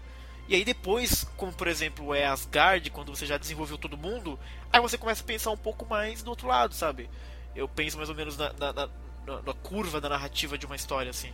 Então eu acho que faz sentido. Como primeiro negócio, faz sentido que a Ares seja só jogada e depois a gente vai entendendo as motivações das meninas com a coisa mais simples assim. Sei lá, eu penso eu. Depois disso, Xará, Vai. depois dessa cena toda, vem a cena mais sem noção desse capítulo. Qual que é? Até a Ares, a Ares fica chocada, a Saori fica chocada, É. a Mi fica chocada. Assim, a Ares termina de explicar que o plano dela Uhum. era trancar a Saori no templo dela enquanto a maçã roubava as forças, a vida Vitais, dela. exato. Aí cai um cometa no lugar. Eu assim, que medo que, que tá acontecendo? Eu achei bizarro é também. pra mostrar que ela foi lançada, ela foi lançada no espaço. Fala Cara, sobre isso. Isso é não muito literalmente caiu o cometa. O cometa tá subindo, não tá nem caindo. Uhum. Não, e- tá não, esse ca- esse ela cometa- lembra que quando ela foi lançada no espaço. Não, sim, mas caiu um cometa. Não, ela tá falando lugar. da Shoko chegando, caindo, Brunão. tá subindo. Ô, Alan, ela tá falando, ele tá Não, falando a da, da Shoko caiu, chegando. Caiu um cometa no lugar. Caiu um meteoro no Eu lugar. achei isso meio bizarro também. Eu achei que Então, podia ser mais assim, sutil. Tá acontecendo alguma coisa com o tema? Com tema? Quem é te- Ah, o tema. Hum, Não É, sei. eu Não, Não é. Acontece também.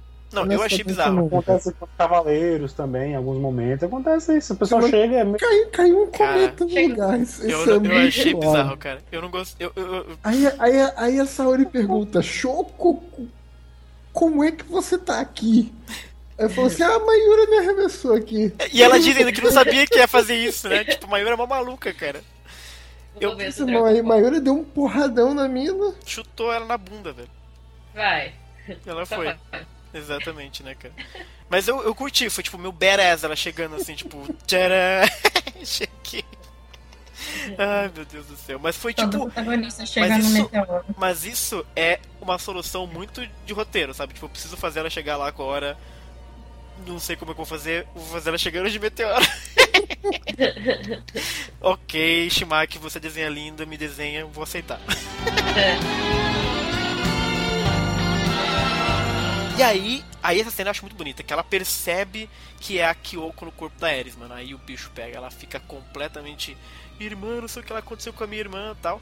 E acontece uma parada que eu achei bacana, que a Saori menciona que o Cosmo é, ou que a presença da Ares meio dá uma vacilada, sabe?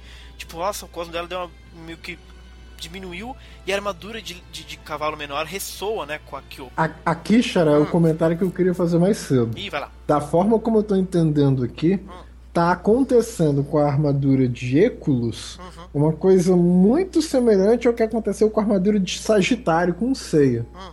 Quer dizer, é, a armadura começa a ressoar com a Choco, a Choco sente a presença da irmã. É como se a Kyoko tivesse, per- tivesse dando permissão a Choco de usar a armadura. Pode ser, Entendeu? pode ser. Sim. Mesma coisa lá com a armadura de Sagitário. Aham. Não é que o Seiya naquela ocasião era o cavaleiro de Sagitário, assim. É o Aioro estava tendo permissão mesmo. Aham, Pode Sim. crer, pode crer. Então, ne- nesse sentido, talvez a Shoko não seja mesmo a Santia de Eculus, né? Porque quem é isso é a Kyoko. Só ela que, pode ser é, só também. que ela tem a permissão, a licença da, Licença. da Kyoko pra, Sabe por que eu acho que pode ser, Brunão? Porque como a Kyoko também pode ser hospedeira de Ares, faz sentido que elas tenham basicamente um mapa astral igual. E se elas têm um mapa astral É. igual, ela também pode ser É. a, a Sentia de Eculus, entendeu? Eculus, lá como é. É, mas, mas por outro lado, a Kyoko é claramente a step deles. É. ali. Assim então- como, teoricamente, a Shoko é. também o step do Eculus. Aham. Mas elas são elegíveis para as duas coisas, entendeu? Uhum. É que eu concordo com você, realmente parece que a, a, a Kyoko, ela ressoa com a armadura, e eu não sei nem se é a Kyoko que dá a permissão, ou a gente pode até expandir e dizer que a armadura escolheu também vestir a, É, a Shoko arma- pra salvar a Kyoko, Aham, entendeu? A armadura tá querendo salvar, É, com certeza. Exatamente. Que é a conclusão que a Shoko faz. Eu posso salvar a minha irmã, porque ela sente isso, né? Ela sente que ela vacilou, o cosmo dela, a Kyoko tá lutando ali. E aí a gente vê pela primeira vez a Shoko usando a armadura, que inclusive já se restaurou super rápido, né? porque ela tava toda quebrada do último capítulo, do último volume. É, essa bênção de Atena, ela é corpo fechado. Corpo fechado.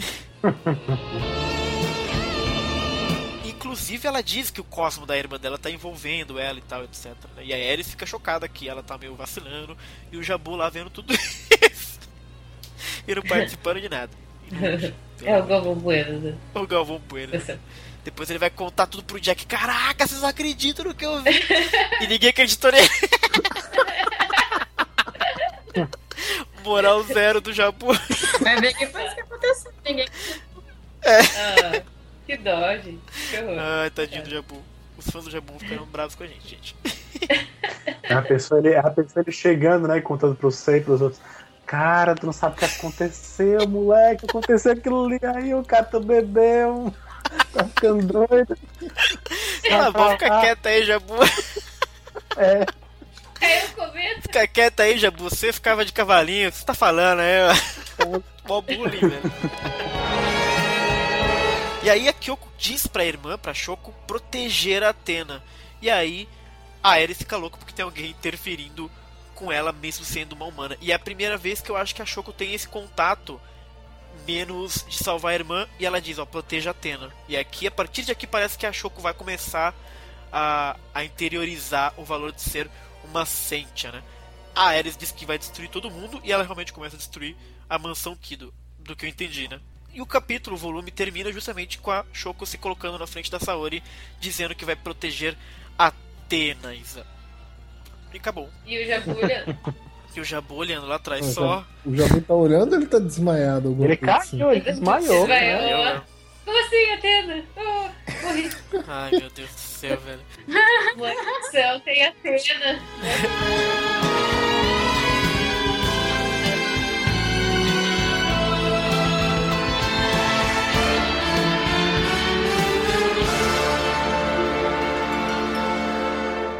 que, que você achou, Aline, do segundo volume de Sente Achou? Eu acho que ele já, já deu uma.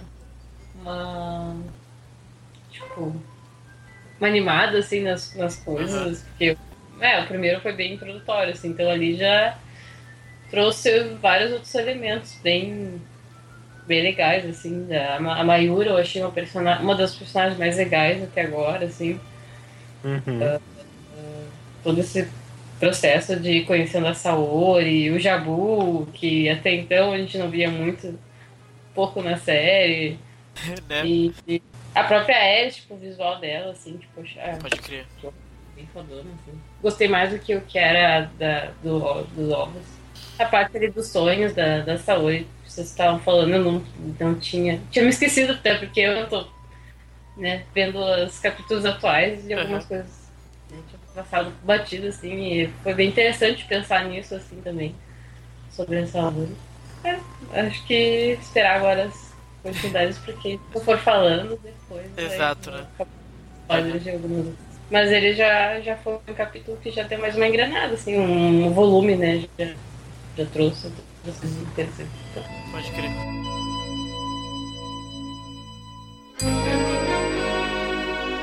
E aí, Alan, e o segundo volume de Sente Achou? Ah, sim, eu acho que deu pra dar uma empolgada maior mesmo, né? Aham. A gente viu mais do exército da, da, da Ares, a própria Ares, né? Como. É, pois é, a gente viu muita coisa a mais e, e a gente vê que a história tá começando a tomar forma, né? Teve essas coisas legais, a gente vê coisas acontecendo, né? Enquanto tá. A Guerra Galáctica nem começou ainda, né? A gente começa a ver um pouco mais. Então, assim, é, é, como eu falei, é um mangá que a gente só vê potencial, né? Aumentando. Então, é, eu, eu me empolgaria. Se eu não tivesse lido até então nada, só tivesse visto o volume comprado, eu já estaria muito empolgado também, para ver mais. né? Ah, eu achei que fez a gente pensar em algumas coisas que normalmente a gente não teria pensado. Uhum. Especialmente em relação a Saori. É, é, na verdade, Santi achou faz a gente pensar mais na Saori do que a gente normalmente pensaria. Uhum. Acho que é só isso que eu tenho que acrescentar. E aí, Brunão, e o segundo volume? Tá indo bem? Bom, eu não gostei da história toda lá do desejo, Xará. Tá bom. achei muito apressado Justo. e muito forçado. Uhum. Mas fora isso, assim, a gente tem a. A gente tem. A gente teve tempo para ver um pouco mais sobre a Saori. A gente teve um pouquinho mais de desenvolvimento da Shoko. É, a- essa primeira aparição da Ares vai começar o primeiro, primeiro pega pra capar de verdade agora. Tem a, tem a Mayura, que eu espero ver mais sobre ela. Eu quero entender qual que é o destino dela. Que ela mencionou que seria parecido com o da Shoko. Acho que não. Com certeza a gente vai ter que ver. A gente tem que ler os próximos volumes. Boa, boa. Eu achei o capítulo bonito, Brunão. Desenho maravilhoso. Chega a doer o quanto que, que é bonito, o quanto. Sen... Sabe o que me dói? O quanto Senseiya é possível ser bonito. E o quanto a gente pouco vê Senseiya bonito. Eu, na minha opinião, pelo É, menos. Xará, você tem que entender Tomar que. no cu, não é possível. Desenha direito, Brunão. Não, não é questão de. Não, Xará, peraí. Vamos, sejamos justos. Que que a é ser questão, justo? a Vai. questão é o seguinte: Hum. a Shimaki Que? é uma menina, é uma autora, uma Ah. artista que pertence ao nosso tempo. Ela desenha Entendi. com um estilo totalmente diferente do Kurumada. O estilo Não tô do Kurumada reclamando é do Kurumada. Não tô reclamando do Kurumada. Tô reclamando de Omega, tô reclamando de Soul of Gold. Não, tô reclamando Xará, de Legend of Ah, não. Sanctuary. Não, aí, Porra. não, peraí, Xará. Mas não, o Lost é lindo.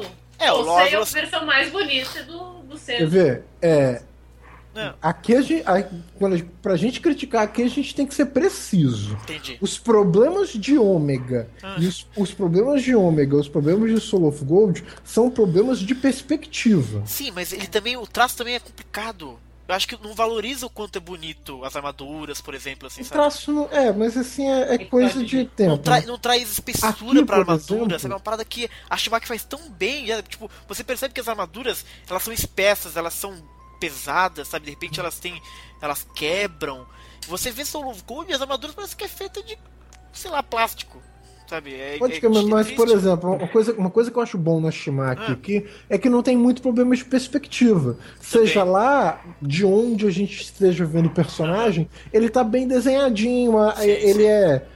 Anatomicamente faz sentido, Aham. etc. Já em, por exemplo, tem uns pedaços de Soul of Gold, assim, que você olha em certa perspectiva, a anatomia do personagem tá tudo escrota. Tipo, você, você fica pensando, porra, o maluco virou um corcunda do E ela- nada. E ela faz ângulos legais também, às vezes, diferentes. Faz uns close, faz umas perspectivas. E ela tem uma. Eu, eu gosto das transições que ela faz, sabe? Acho que ela tem. Eu não, é meio louco falar isso, mas é direção de mangá, sei lá. Deve existir isso, né, sabe? Onde eu vou colocar certo quadro pra fazer sentido. Não, não, isso com certeza. E eu acho que ela faz bem, isso muito bem, É cara. bem dirigido. É o que as editoras fazem. É, porque, tipo, eu não. eu- assim, eu gosto muito do mangá clássico, eu gosto do Kurumada. Eu não reclamo tanto quanto a maioria reclama do Kurumada. Mas você vê que é um mangá super mu- muito mais retinho, muito mais, sabe, vai em diante e tal. Não tem muita, muita mirabolação, muito, muita, muita direção O assim, Ômega, da coisa. Ômega, por exemplo, tem um problema de direção sério. É, Então, pra, você diz pra que sim. Pra que você usar 15 milhões de cortes numa É. luta de 2 minutos? Aham. E eu acho que mais do que isso, a história de Saint achou até aqui, ela é muito bem costuradinha, muito Uhum. azeitada, sabe? A história da Ares, das Tríades, toda a simbologia, é, até a coisa que você não gosta do cristão, essa coisa do voluptuoso contra a pureza, eu acho uma simbologia tão óbvia é, que tá acontecendo isso no mangá. E aí, a gente pode debater se é ruim, se é, se é bom ou se é ruim, não interessa, mas que é muito claro que ela tá fazendo isso e tá fazendo isso de uma forma muito competente, sabe? E é muito azeitadinha a história até agora, por enquanto, tirando essa coisa do Jabu, que a gente não leu ainda, mas talvez se resolva de alguma maneira, sei lá, dar um chá de esquecimento pra ele. Mas enfim, eu. E, e- e- e- tem alguns fanservices que eu acho maravilhoso, que é, que é uma coisa que Sente achou se, se tem, o, tem o, o privilégio de fazer, que é fazer fanservice de mostrar o Jabu, de, de falar que tem um, um- um cara, um Toki que voltou, que era um órfão, sabe? Que é uma coisa que ele faz pro fã que é só pra gente fazer essas conexões e ecoar na nossa mente com as coisas que a gente já sabe e tal, que eu acho muito bacana que ela faz muito bem. Enfim, tirando aquela criancinha insuportável, tá tudo ótimo no mangá. Por enquanto tá tudo bem, tirando o Jabu ali, mas a gente vai ver o que vai acontecer com ele. Posso fazer uma última Vai. pergunta, Xará? Pra mim? Pra todo mundo. Então vai. Chiparam alguém até agora? Com certeza. Quem, Isa? Quem? Choco e Mi. É mesmo? Tô chocado.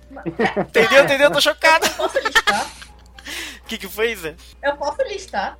Nossa, mas tem uma lista Vixe, de. Claro. Mas nem tem tanto personagem assim, gente. Ah, É só até aqui. Só até o aqui, negócio, gente. o negócio não são os personagens, são as possibilidades. Só até aqui. Você não chipou aqueles dois, você chipou, né? Que dois? O Mirai e o Shinata lá. Ah, não.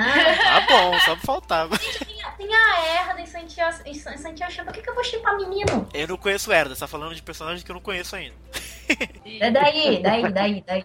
Eu te, eu, daí. Agora, até Eu tenho- agora, Eu tenho, uma crush na Erda, eu tenho que falar dela. até agora eu chiparia. Ah, não chiparia ninguém, teria ninguém pra chipar até agora. Não, mas então, é, até agora, dá Ah. pra chipar a, a Shoko com a Kyoko, a Kyoko Gente, com a era sua Saori, irmã, como a você vai Shoko- chegar com a a Shoko outra? a a Kyoko com a Saori, a Shoko com Seiya, dá pra chipar a Kyoko Que com ceia, a Lucia não apareceu. A a Isa, Isa explodiu, explodiu o, o chip da Isa. Choco com verde. E você, Bruno, você chupou alguém já? A Choco e a Mi. Achou que é Mi? Eu achei... Não, a minha é da Saori. É, ela pode É, eu achei que a Saori e a Mi tem um negócio mais forte ali, cara. Mi, Saori é o canal. Jabu versão mulher. Mi Saori é canônico. Ah, enfim, pessoal. Muito obrigado por ter participado do podcast de Decente Achou, volume 2. Lembrando que logo mais teremos aí Decente Achou no Brasil pela JBC. Guarde o seu dinheirinho para comprar. E é isso aí. Muito obrigado por todo mundo. E até a próxima, Bruno.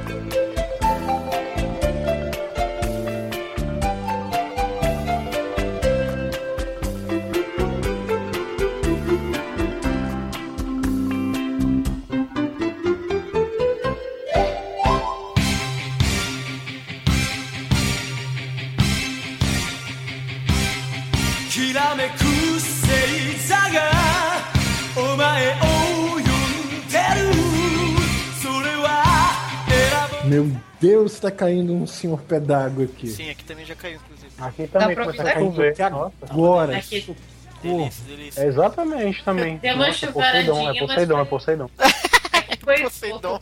A gente começou sobre os domínios de tem Ares, agora a gente tá com o Poseidon em cima da gente. Eu sou o único lugar que tá seco.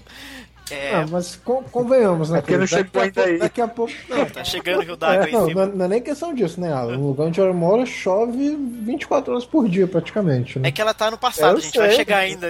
Mas essa nossa, essa nossa e aí vai chegar já já aí nela. Exato.